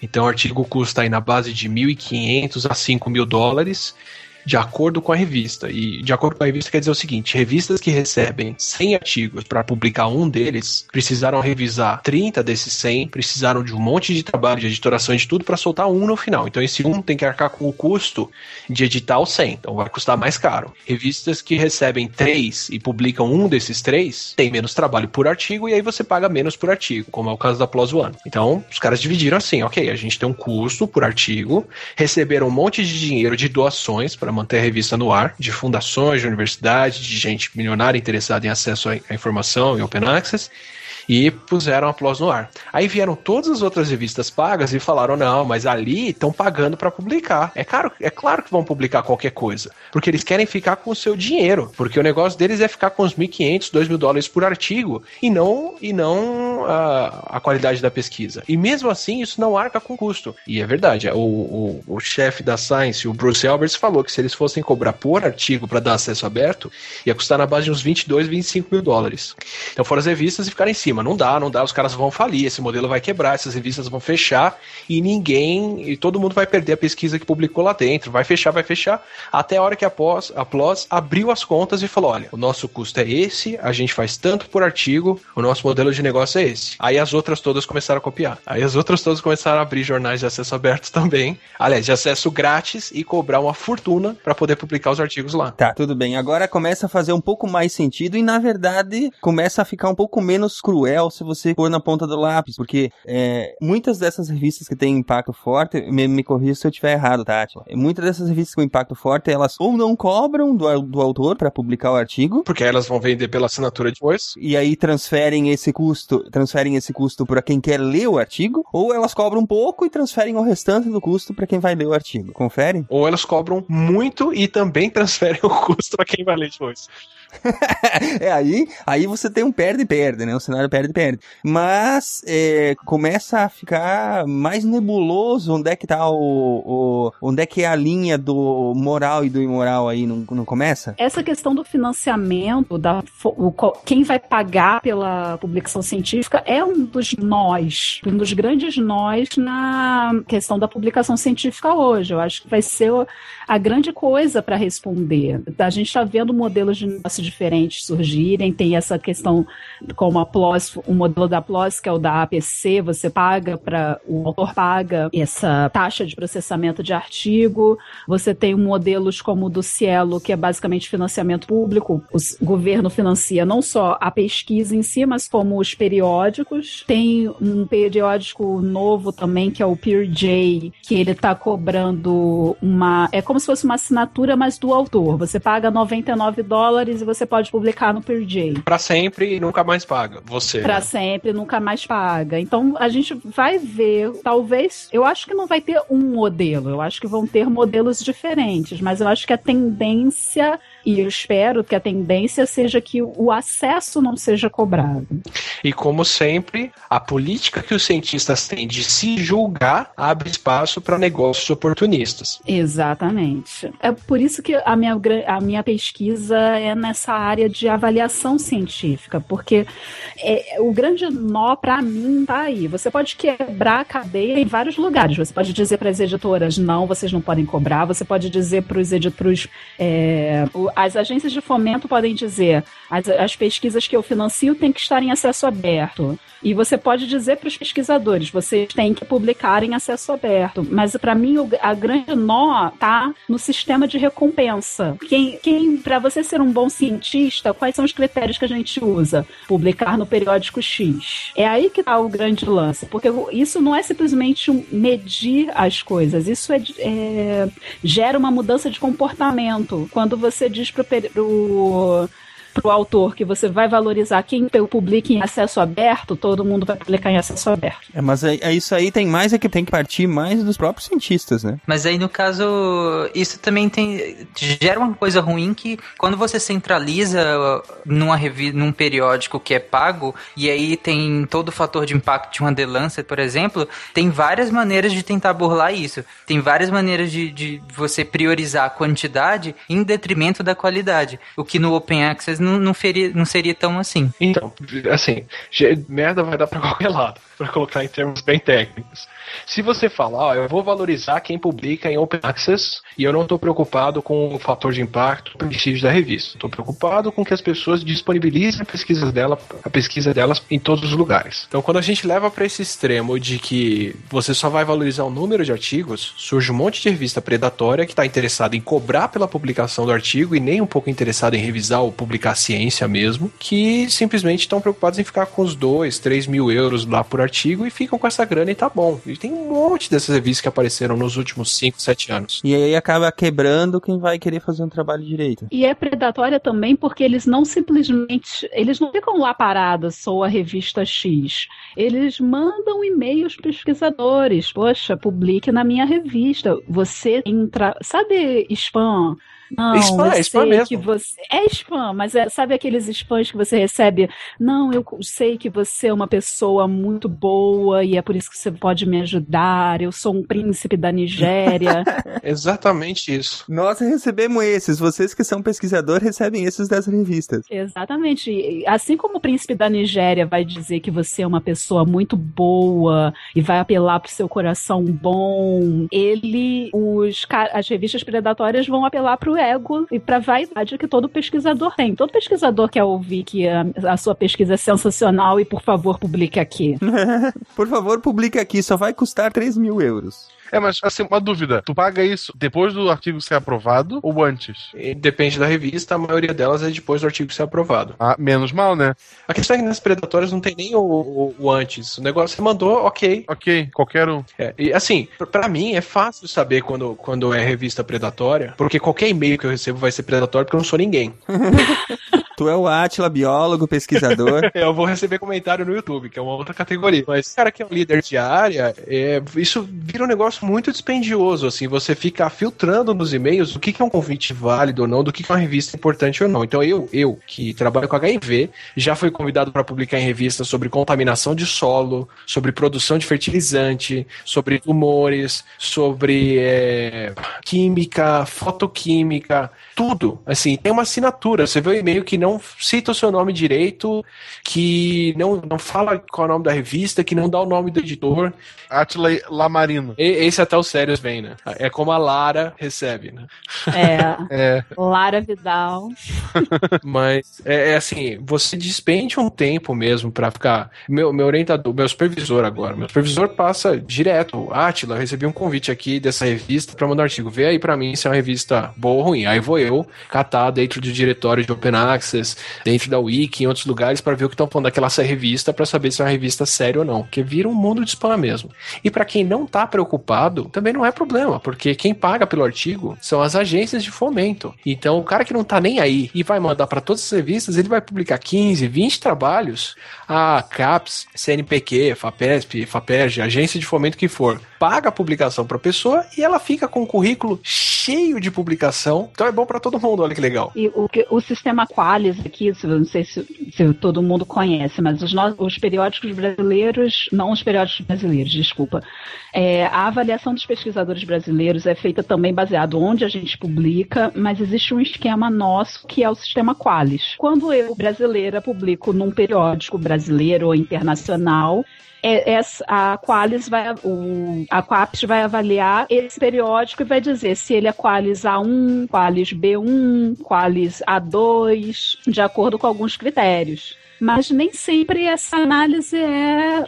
Porque as pessoas que fazem são pesquisadores e às vezes eles não conhecem o periódico e aí colocam uma qualificação que não, não condiz. Já teve caso de acharem pesquisa, é, periódicos predatórios com qualis razoável. É, porque é um jogo de vírus e antivírus, né? Você tá, tem que estar o tempo todo procurando saber se aquela revista é válida ou não, e os caras estão o tempo todo mudando o nome das revistas, os editores de tudo, para você achar que o negócio válido. Às vezes eles inventam uma lista de editores da revista e põe o nome de um monte de gente de prestígio só para parecer que é uma revista legítima mesmo. E você vai falar com a pessoa, ela nem sabe que tá listada naquele site. É, e outra injustiça também é classificar o seu trabalho é, por esse qualis pelo, pelo local e não necessariamente pelo conteúdo, né? Até porque a pessoa que, tá de, que criou a qualificação, ela nem entende do seu conteúdo, do conteúdo do artigo. Isso tudo é fruto da situação de que a gente não quer avaliar a linha de pesquisa e os pesquisadores individualmente. O cientista é preguiçoso e está sempre procurando um jeito de arredondar e aproximar um número por outro para não ter que fazer o trabalho todo. Então, se uma banca de concurso, por exemplo, não quer ler os trabalhos individualmente, mas vai pontuar pelo número de publicações, quem não está nem um pouco preocupado com isso e publicou nesse monte de revista predatória, vai fazer mais pontos e, portanto, ter mais chances de passar no concurso, independente do resto. Aí cai em discrepância, como a gente viu, daquele geólogo lá que foi para a nave do Prometheus e não conhecia nada da parte prática. Pois é, e a outra tinha feito um curso predatório de aborto. Ó, oh, mas eu vou dizer para vocês que porque quando você estuda comunicação científica, você presta atenção em outras coisas dos filmes, né? Não interessa se aquilo é válido cientificamente, eu não sei, mas. A gente tá indo pra Prometeus mesmo. Relaxa, Atila. É fácil que nem eu, cara. Quando tu aceita, é, é mais fácil, dói menos. Não, eu vou falar uma coisa que eu achei razoável em Prometeus. E ah, eu vou te derrubar também, tá? Não, me escuta, é que eles foram por uma missão paga é, de forma privada, porque eu duvido que pela CAPES eles iam receber financiamento para aquela missão. é, isso é, é, é, um, ponto, é um bom ponto, é um bom ponto. Se bem que eles estavam eles estavam no programa de, de, de Ciência Sem Fronteiras também, né?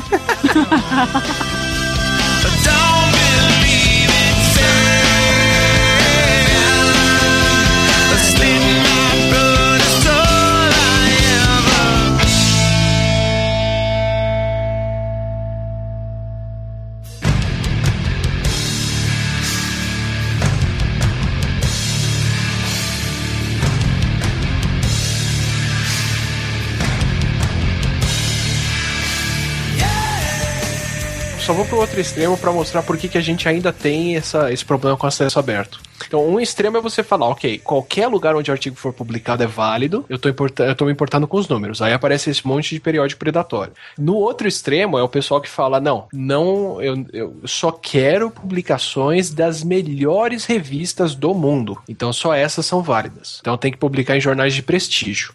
Aí o que acontece é que esses chamados jornais de prestígio, hoje em dia não se anunciam mais com base na pesquisa que eles publicam. Eu fui em apresentação da Nature, eu fui em apresentação do pessoal da Science, e o que eles falam abertamente na apresentação é: se vocês publicarem conosco, vocês vão ter tantos milhões para pesquisa no seu laboratório. Eles efetivamente hoje escolhem, escolhem não, decidem a carreira das pessoas quando eles aceitam ou não publicar um trabalho ou outro. E a taxa de rejeição deles é sensacional, assim, mais, acho que mais de 90% dos artigos que eles recebem são rejeitados rejeitados e às vezes Parece que cerca da metade rejeitado sem ninguém nem ter lido. Ah, é, a maioria deles passa no editor, o editor lê aquilo e fala, não é relevante para o escopo da minha revista, tchau. É, eu, levei, eu levei seis horas para ter o artigo rejeitado de uma das revistas. Foi assim, mandou, voltou, soco na cara, acabou, sabe? Você bate na porta, o cara dá um murro na cara e fecha. Tenta em outra que esse não valeu. Pois é, pois é. Então, assim, de novo, os dois extremos, o, monte de revista predatória e o monte de revista que ainda cobra uma fortuna para ser assinada e mesmo assim tem um monte de gente mandando trabalho para lá, vem desse, dessa nossa preguiça de julgar o trabalho dos outros pelo que o trabalho é mesmo e de querer julgar pelo rótulo de quantos são ou de onde saiu. É, lembrando que, que problemas em relação à revisão por pares acontece também em revistas grandes, em grandes editoras também. Sim, o artigo da vida de arsênico que eu mencionei foi publicado na Science, financiado pela NASA, não era pouca coisa, e chegou e era completamente não reprodutível. Mas aí o que, que eles fazem? Eles têm esses exemplos dos predatórios para poder falar, olha, tá vendo? Toda a revista Open Access não presta, tá querendo o seu dinheiro, por isso publique na minha revista que quer o seu dinheiro também, mas presta. E você conhece, você confia, né? Todo mundo conhece Science, Nature, Cell. Até eu, que não sou da área de biológicas, conheço a Cell. E sonho assim, ah, poxa, eu podia publicar na Nature, né? Mas. É, o, o legal é que, por conta do movimento todo criado em cima disso e por conta da revolta das pessoas com a Elsevier especificamente, que tentou passar um projeto de lei nos Estados Unidos que proibia as pessoas de depositarem um trabalho em repositório grátis, mesmo que fosse o trabalho delas. A gente tem uma série de alternativas hoje que de acesso aberto que podem ser usadas para publicação. Inclusive, os congressistas que apoiavam já tinham recebido muito financiamento da Elsevier. Não, e assim, é, eles só se enterraram mais. Foi muito legal que o pessoal falou: não, peraí. A Elsevier não só cobra pela assinatura, como eles estão tentando passar um projeto de lei que proíbe as pessoas de fazerem isso de forma grátis. Aí foi o porta-voz da Elsevier se desculpar. Ele falou: olha, desculpa, mas vocês têm que entender. Desculpar, não, né? Ele, ele foi falar que o grande trabalho era do- dos editores. Desculpa, é- desculpa, mas a tentativa é válida. Vai que, né? Vai que vocês en- engoliam isso. Perdão pelo vacilo. Foi, foi lindo, foi lindo. Olha, desculpa, mas é que vocês têm que entender que pesquisador não sabe escolher bom trabalho. E o grande trabalho são os editores também. É, que vocês têm que entender que os trabalhos que os, art- que os autores mandam é uma merda. E a gente tem que transformar isso numa pérola. Oi? Oi? Como? Basicamente salvando. Se revoltaram mais ainda, eles não, pera aí que a gente vai dar desconto em artigos de matemática, porque quem começou a discussão foi o professor de matemática. Meu Deus.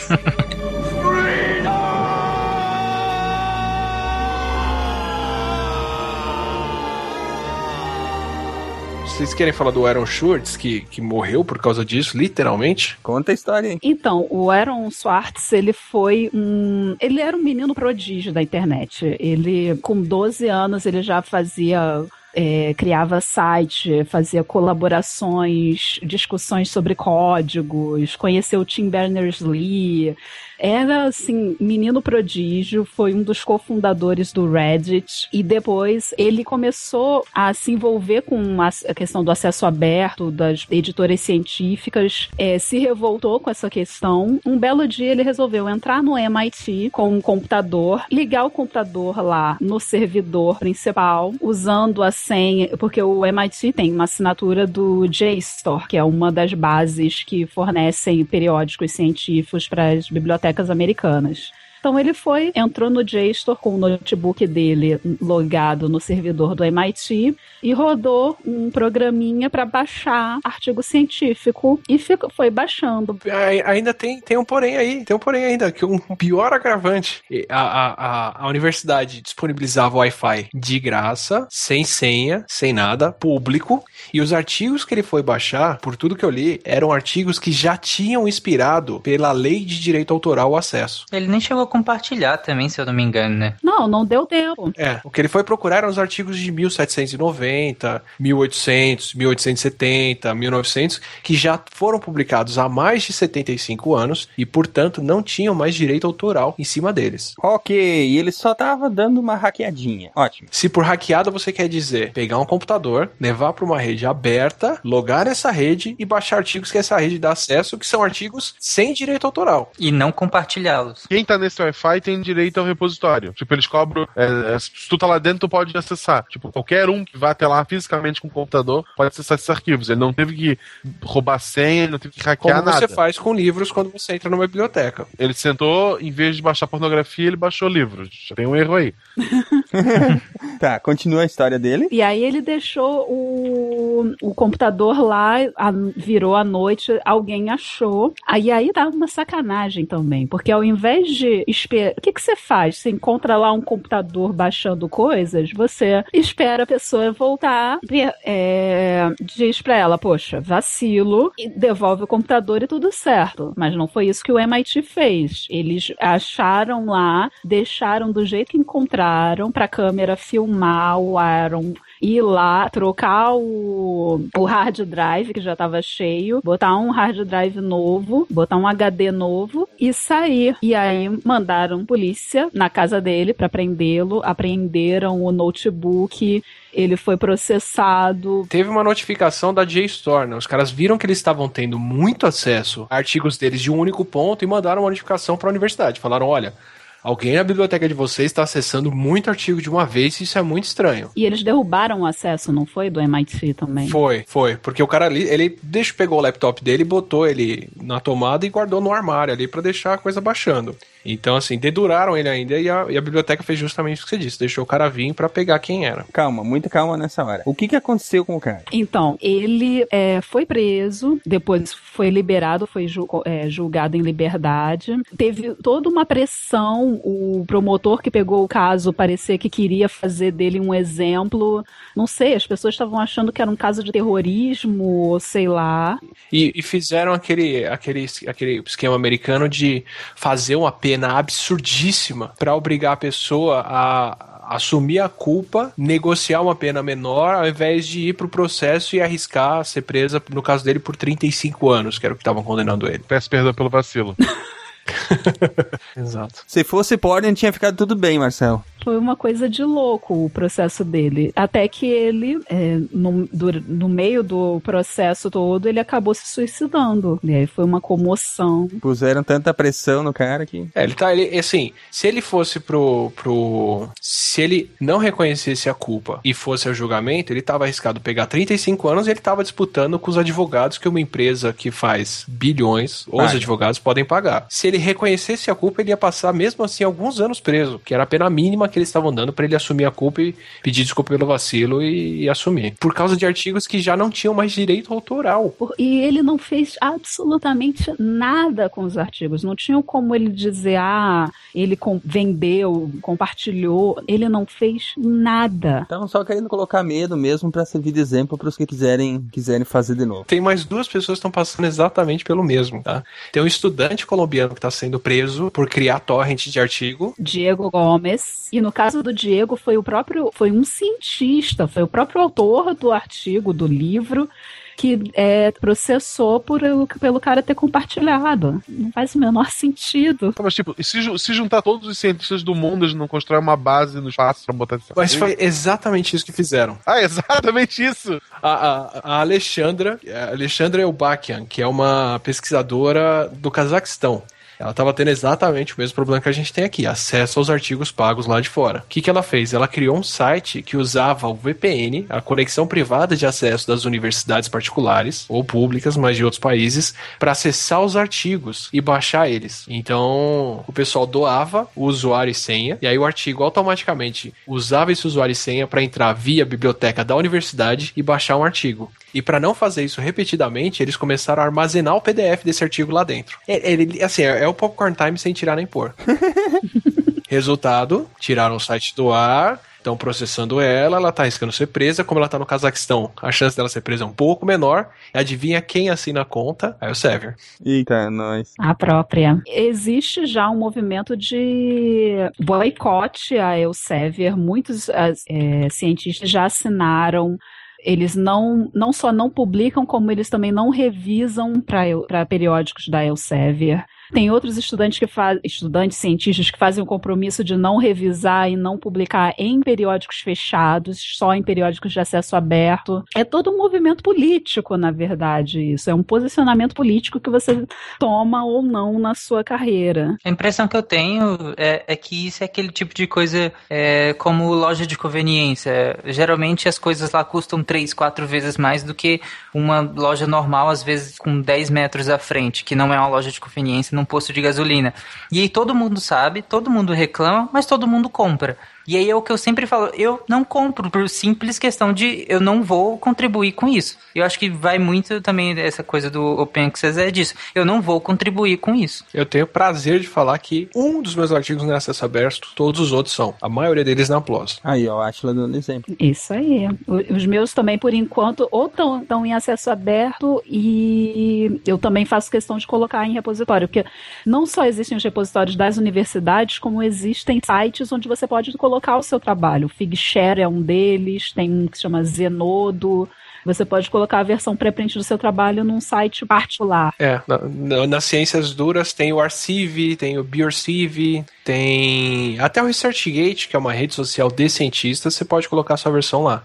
Idealmente, para não infringir copyright, você coloca a versão pré-submissão do artigo que você não mandou para a editora ou que a editora não trabalhou em cima ainda. E na área de exatas isso é extremamente forte, né? Eu estava pesquisando, é, a boa parte dos pesquisadores nem chegam a olhar o trabalho publicado, eles só olham o pré-print e alguns nem chegam a publicar né, o trabalho. Inclusive ganhadores de Fields da, da medalha, tem uns que eles nunca chegaram nem a publicar periódicos, só no pré-print, é, porque quando você submete entre aspas o pré-print, o pré-print, vários outros uh, pesquisadores vão lá e comentam e discutem a, ao vivo, no caso assim, é, discutem e já derrubam às vezes sua teoria ou derrubam seu teoria ou, ou não. E aí no caso, por exemplo, tem ganhadores do Fields que nunca chegaram a publicar. Mas isso acontece porque na área deles, eles não são julgados por onde eles estão publicando os artigos. É, exatamente. Não, é que tem uma questão também do próprio comportamento da área, não só dos critérios de avaliação, mas do comportamento. A física tem muito uma questão até meio informal de ficar escrevendo no, no vidro do departamento e é, essa ideia de co colocar o artigo num mural e as pessoas poderem já comentar nas ciências sociais não funciona assim. Acredito que na biologia não funciona assim. Então é, cada área meio que vai encontrar a sua forma de publicação também. É, assim, eu não consigo virar para uma pessoa hoje em dia e falar publique só em open access, porque dependendo da área é suicídio, sabe? Se você só publicar nesses periódicos e não publicar numa revista paga, cara, mas de prestígio, que é o que vai ser avaliado na hora de você ser contratado, promovido, receber sua verba para pesquisa ou o que for. Então, assim, a gente continua dando a chave do portão para eles. É, pra, pra, pra, quem é de humanas é mais fácil, né? O, o artigo vai de brinde com a miçanga. Já vai No semáforo, né? É. Preferencialmente. Com malabares em chamas.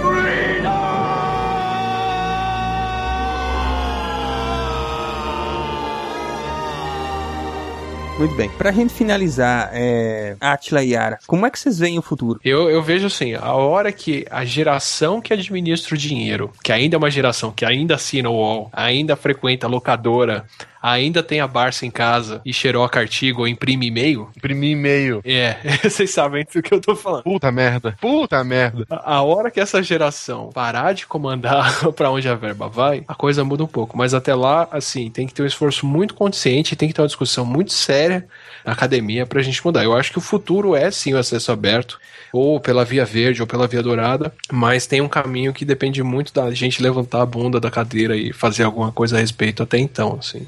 Porque senão fica muito cômodo como tá. A gente não precisa se preocupar em ler os trabalhos de ninguém para julgar a pessoa, basta você ver onde saiu. As editoras continuam tendo poder, as universidades continuam pagando pelo acesso às revistas, e como esse dinheiro não sai do nosso bolso, do pesquisador, mas sim do nosso bolso, todo mundo, público, ninguém tá perdendo nada com isso diretamente ninguém se importa. Eu concordo com o Atila que é, o futuro é o acesso aberto, mas vai depender de uma mudança geracional e vai depender da gente fazer isso que a gente está fazendo, que é informar as pessoas. Acredito que tenha estudantes, doutorandos, mestrandos, graduandos assistindo, é, é, ouvindo a gente agora, que nunca ouviram falar, que nunca pensaram nessa questão do acesso aberto, que sempre sentaram, abriram o portal da CAPES, estava o artiguinho dele que ele precisava e achava que era assim. Era assim, nem precisa ser no portal da CAPES, né? Acesso pelo, pelo, PubMed, Scholar, onde for, e a CAPES está fazendo pagamento que você está dentro de uma universidade. Exatamente. Exatamente. Você entra pelo Scholar, acha que foi o Google que te deu aquele acesso, mas não foi. Foi a CAPES que pagou. Então, é, eu acredito muito que a mudança vai vir pela mudança do sistema de recompensa. E eu acho que a gente tem, tem capacidade, assim, de fazer um sistema totalmente em acesso aberto. E eu espero é, ver esse sistema ainda na minha carreira. Não sei se vai rolar, mas eu gostaria muito. E, e é como o Atila falou, a gente não pode achar que passivamente as coisas vão mudar para o acesso aberto. Quem domina hoje as grandes editoras estão lucrando muito com isso e não estão nem um pouco dispostas a abrir a mão disso tudo assim por, por nada. Ah, mas é sempre assim, né? Quem detém o, o, o dinheiro no modelo de negócio que tá funcionando, ele quer que não mude nunca. Nunca muda por, por opção da, da do, de quem tem o negócio, entende? Ou se fosse, se fosse assim, até hoje a gente ia estar tá andando de, carro, de carroça. Exatamente. Uma coisa que eu espero muito é que a gente aqui da América Latina, do sul global, dos países periféricos, nós somos pioneiros em acesso aberto. O Cielo é de 97 a, nós, a maioria dos periódicos nossos são em acesso aberto. Eu, eu já ouvi gente de fora falar admirado do nosso do acesso aberto aqui então eu, eu gostaria muito de ver a América Latina tomando a frente disso e sendo uma força para mostrar que, olha, dá para fazer e a gente faz assim. E ainda mais, usando isso para mostrar que a pesquisa que a gente faz assim tem qualidade. Aqui tem qualidade. Porque as, pesqui as revistas de lá de fora não estão tão abertas para nossa pesquisa. E eu tenho um ponto bem forte em relação a isso, que é o seguinte: quando a gente se prende às revistas, e pelo sistema de prestígio, a gente está justamente favorecendo uma situação que pode ser muito discriminatória. Enquanto se você pega um serviço como a PLOS, que dá métrica por artigo, eles estão literalmente falando: olha, não importa onde você publicou, o seu artigo tem um mérito próprio. E artigos de acesso aberto, eles são significativamente mais lidos, mais acessados, mais baixados e mais citados. Então, sem falar da consequência para o público de ter acesso àquela informação, para o pesquisador publicar em revistas de acesso aberto, um artigo de acesso aberto aumenta a chance do pesquisador ser reconhecido e citado pelo trabalho. E relembrando o Cosmos, novamente, né? Quanto mais gente tiver acesso ao conhecimento, quanto mais gente, quanto mais acessível for a ciência para todas as pessoas, menos, menor é a possibilidade dela ser mal usada, né? Também, sábio. Sou sei o all. Sou sei o all.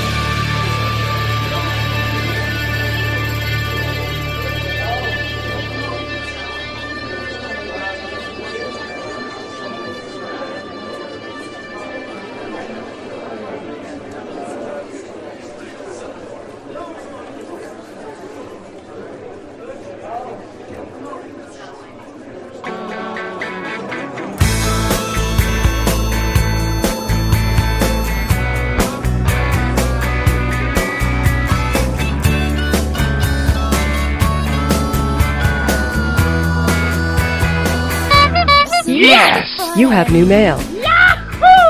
Sejam bem-vindos, amigos do Pausa Moral de Recados do SciCast, a sessão em que recebemos os seus recados, e-mails, comentários e todo tipo de feedback. Além, é claro, de balinhas. Eu sou Marcelo Guaxinim. E eu sou a Jujuba. Olá, Jujuba. Olá. Veio adoçar a leitura de e-mails? É, não sei, né? Vamos ver. Minha mãe fala que eu sou um docinho de giló. Espero que não seja, né? Uma jujuba de giló. é aquela jujuba do Harry Potter, né? Que tem todos os sabores. Isso, isso, é. Eu nunca comeria aquilo. Nunca, nunca, nunca, nunca. É, é legal, é legal, cara. Eu comi não. já uma Não, ué, sem saber o que é, não, não. Não, é que assim, tem umas. Tem uma que ela vem com o H, aí você sabe que é tipo de um sabor normal. Tem uma que vem com uma interrogação. Aí Ah, essas. A que vem com interrogação. Mas é no treta. livro e no filme, elas podem ter qualquer gosto de qualquer coisa. Pode. Então não- Ma- Mas, elas têm, sério. no- no- Ah, tá. Aquela caixinha de todos os sabores tem todos os sabores. Tipo, cera de ouvido, grama. Tem. Eu não sei. se- Eu, eu nunca comi cera de ouvido pra dizer se parece com aquilo lá, mas aquilo é horrível. Tem de batata? Ah, deve ter, né? Acho que tem, tem. Tem sim. Tem que ter, né? Tem que ter. Porque falando em batata, a gente teve nossa campanha SciCast em Marte, onde os ouvintes Sim. foram assistir o filme, né? Uhum. Eu fui assistir aqui em Blumenau. Você Foi. assistiu em São Paulo, né? É, a gente ganhou, né? Vamos, vamos, vamos falar assim, né? A gente. Com uma vitória esmagadora, não era uma competição, mas a gente ganhou, sinto Aham. muito. Tá, e isso fora aqueles ouvintes que foram sozinhos Sim. e mandaram foto pelo Twitter e tal. Isso, exatamente. Quando a gente tava descendo a escada, aquele bando de gente laranja, malucos, falando do filme, Um dia minha camiseta do Sidecast vai servir. vai, vai. É, é Eu fui dieta, cara, já falei. Eu fui vai com comer uma- de manhã. Não, não, eu vou procurar uma, uma- um alfaiate pra aumentar aquilo ali. Quem não viu ainda, por assistam, favor, né? assistam, assistam, o filme é maravilhoso. Mas vamos seguir aqui, Juliana.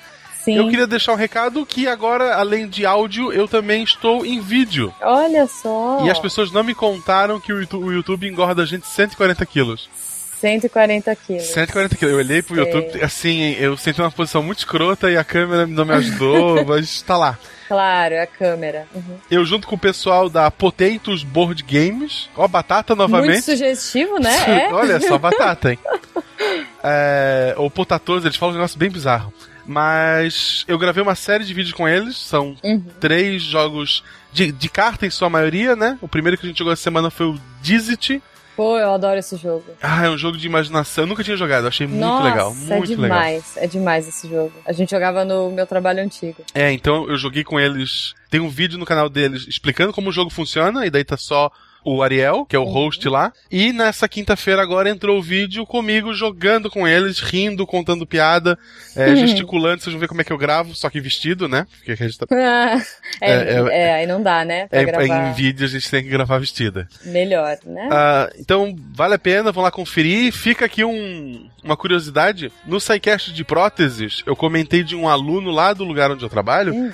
Que tentou mostrar um 3DS, o 3D pra um professor que tinha um olho Oh, só. Esse, é, é, esse aluno que cometeu esta gafe é o Ariel que tá neste vídeo. Então riam dele, por favor. Olha aí, então já, já sabemos o que comentar lá. Quem é? Pessoas assim, ah, Marcelo inventa a história. Não, tá lá o cara, o cara que mostrou o vídeo. Porque tentou mostrar um 3DS pra um cara que tinha um olho só foi o Ariel. Mancada, Marcelo. Não, eu- o professor Gente Boa riu um monte também dessa história. É, imagino. Então, continuando aqui nossa divulgação. Já que a gente tá falando de divulgação, vamos falar de uns eventos, então. Exato, o primeiro quem mandou fui eu mesmo. Olha só o plot twist. Tô Ó. terrível isso aqui. É, pra quem não sabe, eu informei pela Udesc, né? Recebi informativo deles que eles estão com um curso de educação inclusiva com ênfase na deficiência visual. Ou seja, quem leciona para pessoas com deficiência visual, ah, eles vão ter um curso para ajudar a envolver esse aluno, a poder estar ensinando esse aluno da melhor forma possível. Já é a segunda edição. O link vai estar no post. Então, por favor, dê uma, uma conferida porque é um assunto muito importante. Pô, demais. É, e eu queria divulgar o Cris, que, né, que o nosso pauteiro querido, trabalha aqui no. SciCast, ele pediu pra gente, que tava lá sábado comigo no cinema, pô, É, demais. Pra quem não sabe, o, Chris, o Christian, ele não, ele não está nas gravações normalmente, é, é raríssimo ele aparecer. Mas É. ele é um cara que trabalha muito por trás dos panos aí pro SciCast e é, um- é, é é uma das pessoas importantes pra gente aqui. Sim, muito importante. E ele trabalha com cobras. Pode, piada pronta, pode brincar com o Cris também, Ok, vamos lá. Não é tão importante assim, então.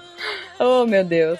Bom, eu queria divulgar, então, a Virada Científica 2015, é, que são 24 horas de atividade científica que vai rolar lá na USP nos dias 17 e 18 de outubro. O link vai estar aí no post pra vocês. Ok. É, além da, da verdade científica, também a gente recebeu um e-mail do Thiago Lira, que é designer gráfico, tem 33 anos em São Paulo, que é ouvinte nosso do SciCast e também tem um Uhum. site dele que é um tigre no cinema, que deve ser assustador tu ir no cinema e ter um tigre, né? é tipo as aventuras de é, é tipo as aventuras de Pi, só que em vez de um barco é um cinema. É. Ele tem um podcast sobre cinema que também vale a pena vocês darem uma conferida.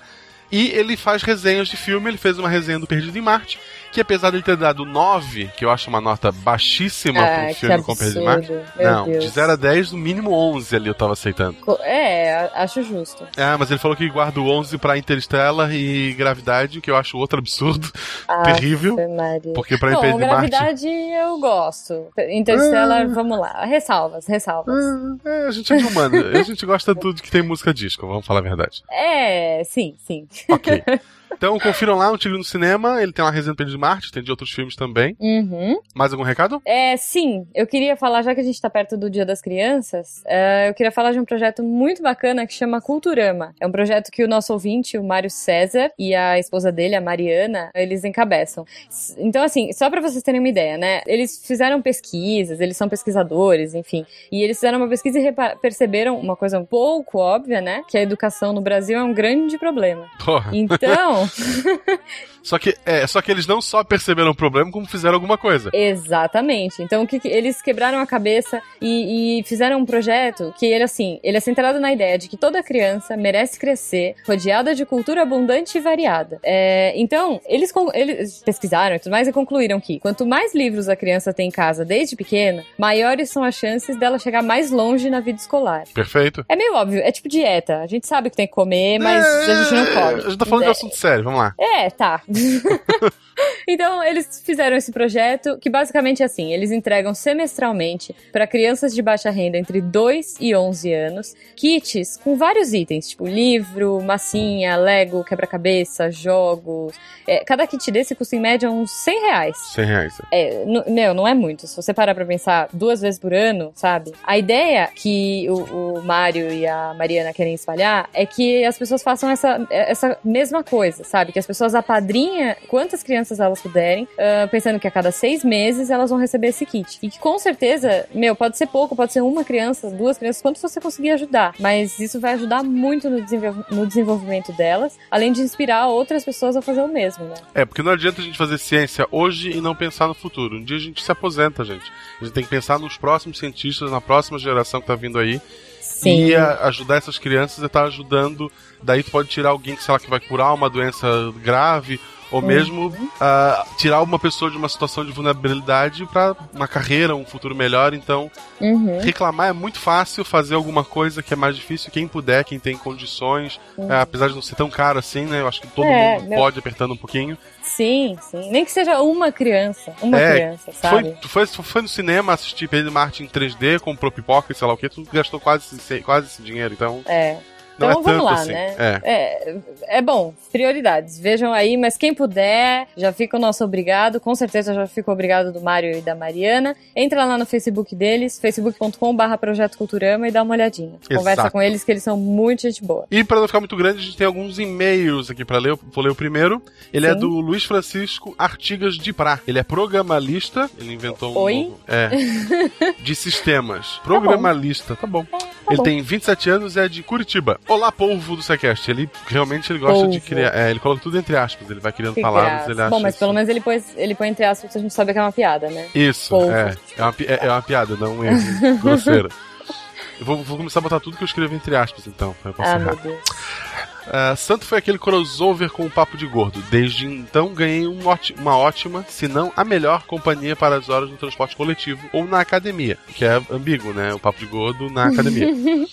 Mas Justo. vamos. É, Pô. tá, justo. Né? Mas vamos ao que interessa. Me identifiquei muito com a história do Caio Gomes, assim como ele, sempre fui uma criança curiosa e queria uma resposta para tudo.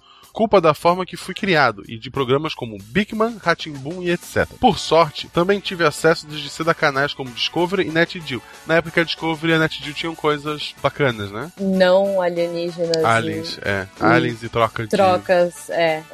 É. É, Tudo bem. Bom, seguindo. Triste isso. Que aguçaram ainda mais o go- meu gosto pela ciência. Quando pequeno, gostava de biologia e astronomia, mas acabei seguindo a carreira de TI. Teve um erro de percurso aí. Porque era essa área que iria me deixar rico. Ainda estou Ah, aguardando pronto. ficar milionário. Ele é tipo o Silmar, né? Tá esperando a Ferrari laranja dele. Tipo, Tá esperando o Ferrari laranja. É. Sim, é. Ah, bo- boa, cara, você tá no caminho certo. É, É, isso aí. sei lá, cria um, sistema, que, cria um sistema que adivinha a, a loteria, talvez. É. É, o- Não, cara, cria um sistema pra dietas perfeitas. Ou como eliminar celulite, sei lá, essas coisas. programa, ele vai dar choque quando pensar em comida. Ah, pode ser, não sei. Ok, um aplicativo, né? É. O Caio comentou sobre trabalhos repetitivos. Trabalhar com algo criativo que me faça evoluir e aprender cada vez mais é fundamental para mim também. A computação parece a área certa, já que nela tem muitas coisas para se aprender. É uma ciência que não para de mudar e evoluir. Mas alguns empregos acabam te impondo rotina. Eu acho que a maioria, né? Uhum. Repetição e tarefas não tão criativas, tipo consertar a impressora. Acredito que apesar de alguns arrependimentos e frustrações com a área, estou me encaixando com o tempo. Às vezes ainda dá vontade de largar tudo e fazer engenharia civil. Oh, O cara, o cara gostava de biologia e astronomia. Fez TI e agora quer fazer engenharia Isso. civil. Eu, Será que ele é o cara tipo do IT Crowd? Sabe aquele IT. Será que ele tá nessas? Num porão de uma empresa? Coitado. É, não sei. Espero que tenha café. É, mas acho que estou desistindo muito rápido. Eu também acho que está desistindo muito rápido. É. Quanto aos sonhos de infância, ainda sinto vontade de me envolver e aplicar meus conhecimentos de alguma forma à astronomia. Caramba, tu vai, tu vai construir uma ponte até a Lua. Qual é a tua ideia com engenharia? Mas confesso que não tenho ideia do que fazer com isso ainda. É, pensa um Eu, pouco. eu acho que realmente você não tem. Mas, mas vai com calma, cara. Uma hora você, você descobre. É, assim espero. Antes que eu me esqueça, o cast sobre computação e TI foram ótimos, bem no nível para entreter ambos, leigos e técnicos. Gostei bastante do cast sobre Big Data, ou Big Data, né? É. E até compartilhei com o pessoal aqui do trabalho. Isso é importante, gente. Divulguem Oh. o máximo possível o SciCast. Muito bom. Agora só falta vocês falando sobre IoT. O que é IoT, Jujuba? Hum, não sei, cara. Sei lá, se tivesse um R, eu diria que era Lord of the Rings. Mas. É, parece um bonequinho, olha só. Ele tá com uma mão levantada, ah, a pode bolinha, crer, pode crer. e a outra mão segurando a bandeja. Acho que ele quer ser garçom. É, Tipo acho um que essa- garçom. Ah, a, meu Deus. A ciência de servir bebidas. A galera vai querer matar a gente. Du- duas pessoas de humanas lendo e-mail. ah, ah, Isso é. vai ser excelente, cara. Eu acho maravilhoso isso. Explica pra gente depois o que que é IoT, É. por favor. Por, por favor, por favor. Querem que ando explorando por aqui. Fica a dica. Obrigado, tá anotado. IoT. Isso. É, Fica a Car- dica, fala pra gente depois. Isso, isso. Uma das siglas é excelente. Ok, mais um e-mail um pouco longo no estilo meu querido diário para vocês. Ah, PS, desculpe se esse e-mail chegou uma, tá, chegou mais de uma vez porque estava com problema de estabilidade na conexão. Que é você que deixou instabilidade na conexão, hein? pois é? Ô, coitado. Ó, Por isso que ele quer fazer engenharia. É. Ele tá insatisfeito com, com a área dele. pode ser ele quer construir prédios em que a fiação do, ah, da internet está bem feita. Isso, exatamente. Que é fibra já. É, pô, tudo, né? tudo. Que a Pela gente tem que sofrer com aquela desgraça de internet. Luiz, é isso aí, Luiz. Vai. Eu não sei, eu acho que tu devia pensar um pouco. O- Obrigado pelo ótimo trabalho de vocês, que vocês fazem espalhando a ciência e cultura. Sem a gente que agradece. Muito obrigado, Oh, querido. obrigada, Luiz. E espero que você se descubra aí na sua área, sei lá. Ou Vamos em lá. outra área. É, é, se descubra, cara, é o ideal. Então, Jujuba, É. tem mais algum e-mail pra gente ler? Tem, e esse é muito bacana. Esse aqui é o e-mail da Josi Mantoan Rocha. Ela é enfermeira. Manto, Mantoan, eu acho legal sobre Mantoan. Mantoan, bonito, né? Mantoan. É? É, É, francês, será? Não. Não, não sei, não sei. Ela é enfermeira e estudante de letras. Olá, enfermeira. Ai, pronto. Eu, eu sou obrigado. Tá bom. Ela tem 34 anos e é de São Paulo. Então ela fala assim: Oi! Oi, Josi. Olá. Estamos no Outubro Rosa. Por sinal, no Twitter, se você não entendeu porque o SciCast tá com o logotipo rosa, Sim, gente. é por conta do Outubro Rosa. Outubro Rosa, olha aí, ó, SciCast antenado. Estou aqui para dar uma sugestão de pauta nada original, mas que é de suma importância. Falo isso como paciente em tratamento de câncer de mama. Quando se recebe o diagnóstico, o que não falta em, no- em nossa vida são absurdos como gente falando que eu devia bochechar água bicarbonada porque algum pseudo médico maluco diz que isso é a cura do câncer. Caramba, e e esse cara não ganhou o Nobel da, da medicina? Cara, é, eu, eu já ouvi algumas coisas absurdas também. É, acho que seria super válido vocês falarem sobre isso do, do modo super leve e descontraído que vocês fazem. Aí, ela, me, ela me pediu pra fazer piadas com, can, com tema câncer. Vocês estão. Tá vendo? É, na Bom. verdade, é, é bem isso, né? A, a- a gente trata de assuntos leves, mas a gente também trata de assunto pesado. Sim, E sim. tem que levar com bom humor, cara. Não, não tem jeito, né? É, eu, eu infelizmente tive casos na família. Sim, Alguns terminaram bem, outros nem tanto, mas é uma, é, é- é uma doença terrível porque tu não fez nada de errado e de repente ela surge. É. Não é Ó, tipo, só- sei lá, é. É, é- é complicado, né? Ó, só pra finalizar aqui, justamente isso que você tava falando, né? Ela escreveu, ó. Ainda há muito preconceito e desentendimento. O câncer ainda é visto como uma sentença de morte. Esses preconceitos precisam acabar. Com certeza. Adoro vocês de paixão mesmo. É, é bem isso que a gente tava falando, né? Às vezes receber um diagnóstico desses é. Tem gente que já leva pra um extremo e, meu Deus, É, acabou. É, é porque assim, ah, sei lá, tem, tem que realmente tem que fazer um podcast, um podcast pra, pra aprender isso. Mas eu Uhum. imagino que há 10, 20 anos atrás, realmente uma doença dessa era, na maioria das vezes, fatal. Graças à ciência, Sim. É, cada vez mais tu tem tratamentos, tu tem é, é, métodos até de estar extraindo, Uhum. curando de alguma forma. Então eu acho que cada ano que passa é uma doença menos perigosa e Sim. mesmo assim a gente tem que combater o preconceito, a gente tem que, que falar dela. Eu acho que é um tempo pra gente explorar. Pra outubro agora eu acho que tá muito em cima, mas talvez esse ano ainda a gente toque nesse assunto. É, é legal falar assim, né? Como você falou, a ciência ah, colaborando e, poxa, pessoas colaborem também, né? Outubro Rosa, é, ah, o foco é o câncer de mama. Mulheres é um, é, um, é um exame extremamente simples, é rápido. Se diagnosticado no começo, é muito fácil de resolver, sabe? Não, não esperem ah, chegar em consequências maiores. Então é como a Josi falou, pô, vamos, vamos conscientizar todo mundo, vamos fazer essa campanha aí, levem suas mães, pessoas que são menores, ouvintes mais, mais experientes, vão fazer os exames, não custa, não custa. São algumas horinhas da sua vida que podem salvar muitos, muitos anos aí. Ou mesmo no, no YouTube frente. tem um canal, tem, agora não vou lembrar o canal, mas é do, do Ministério da Saúde, Uhum. que mostra o exame de toque, né? O autoexame, Uhum. pra pessoa em casa mesmo, tá óbvio, não vai substituir tu ir na tua ginecologista, no, no médico, né? Uhum. Mas já serve pra te estar sempre de, de olho no banho, é no teu, Sim. sabe? É saúde, com isso não se brinca. Sim, e é simples. Tipo, É, enquanto eu, como a gente falou antes, o câncer, a ciência tá avançando, tem tratamentos, e quanto mais Uhum. rápido tu descobre essa porcaria, mais rápido te livra dela. é isso aí. Então é isso. É isso, né? Então Acho o, ep- é. episódio hoje bem técnico, esse episódio 104, né, que a gente teve. Sim, sim. Ah, mas muito divertido, espero que todo mundo tenha gostado. Agora uns e-mails também com assuntos sérios pra gente estar tratando e a gente volta semana que vem. Ah, deixa eu aproveitar então, já que hoje é sexta, né? Ah, tô lá na BGS, galera. Se você tá ouvindo isso de manhã e se você vai pra BGS, me procura lá, a maluca ruiva de laranja. É, pô, quero conversar com ouvintes aí. Espero que tenha bastante gente lá. Vou levar meu DS, vamos jogar e vamos aprontar altas confusões na BGS hoje. Que legal. Eu, eu não vou na BGS, mas garanto pra vocês que é bem mais legal encontrar a Jujuba do que me encontrar. Pô, como assim? É, eu devo ser mais divertido de abraçar, mas a. Ah, sim, com fofinho e certeza. Então, assim, é, então acho que esse mês já ficou muito grande, a gente tem que acabar por aqui. Sim. Porque eu tô indo gravar agora com o pessoal do Torre do Gurus. A gente vai gravar sobre Guerra Civil 2, ah, Rainbow Six, o beta, Uhum. e mais alguma coisa que eu não lembro. Então escutem lá, que deve ter saído agora sexta-feira junto com esse episódio. É um programa rapidinho só pra comentar notícias. Legal. Forte abraço pra todo mundo e até semana que vem. Tchau, gente.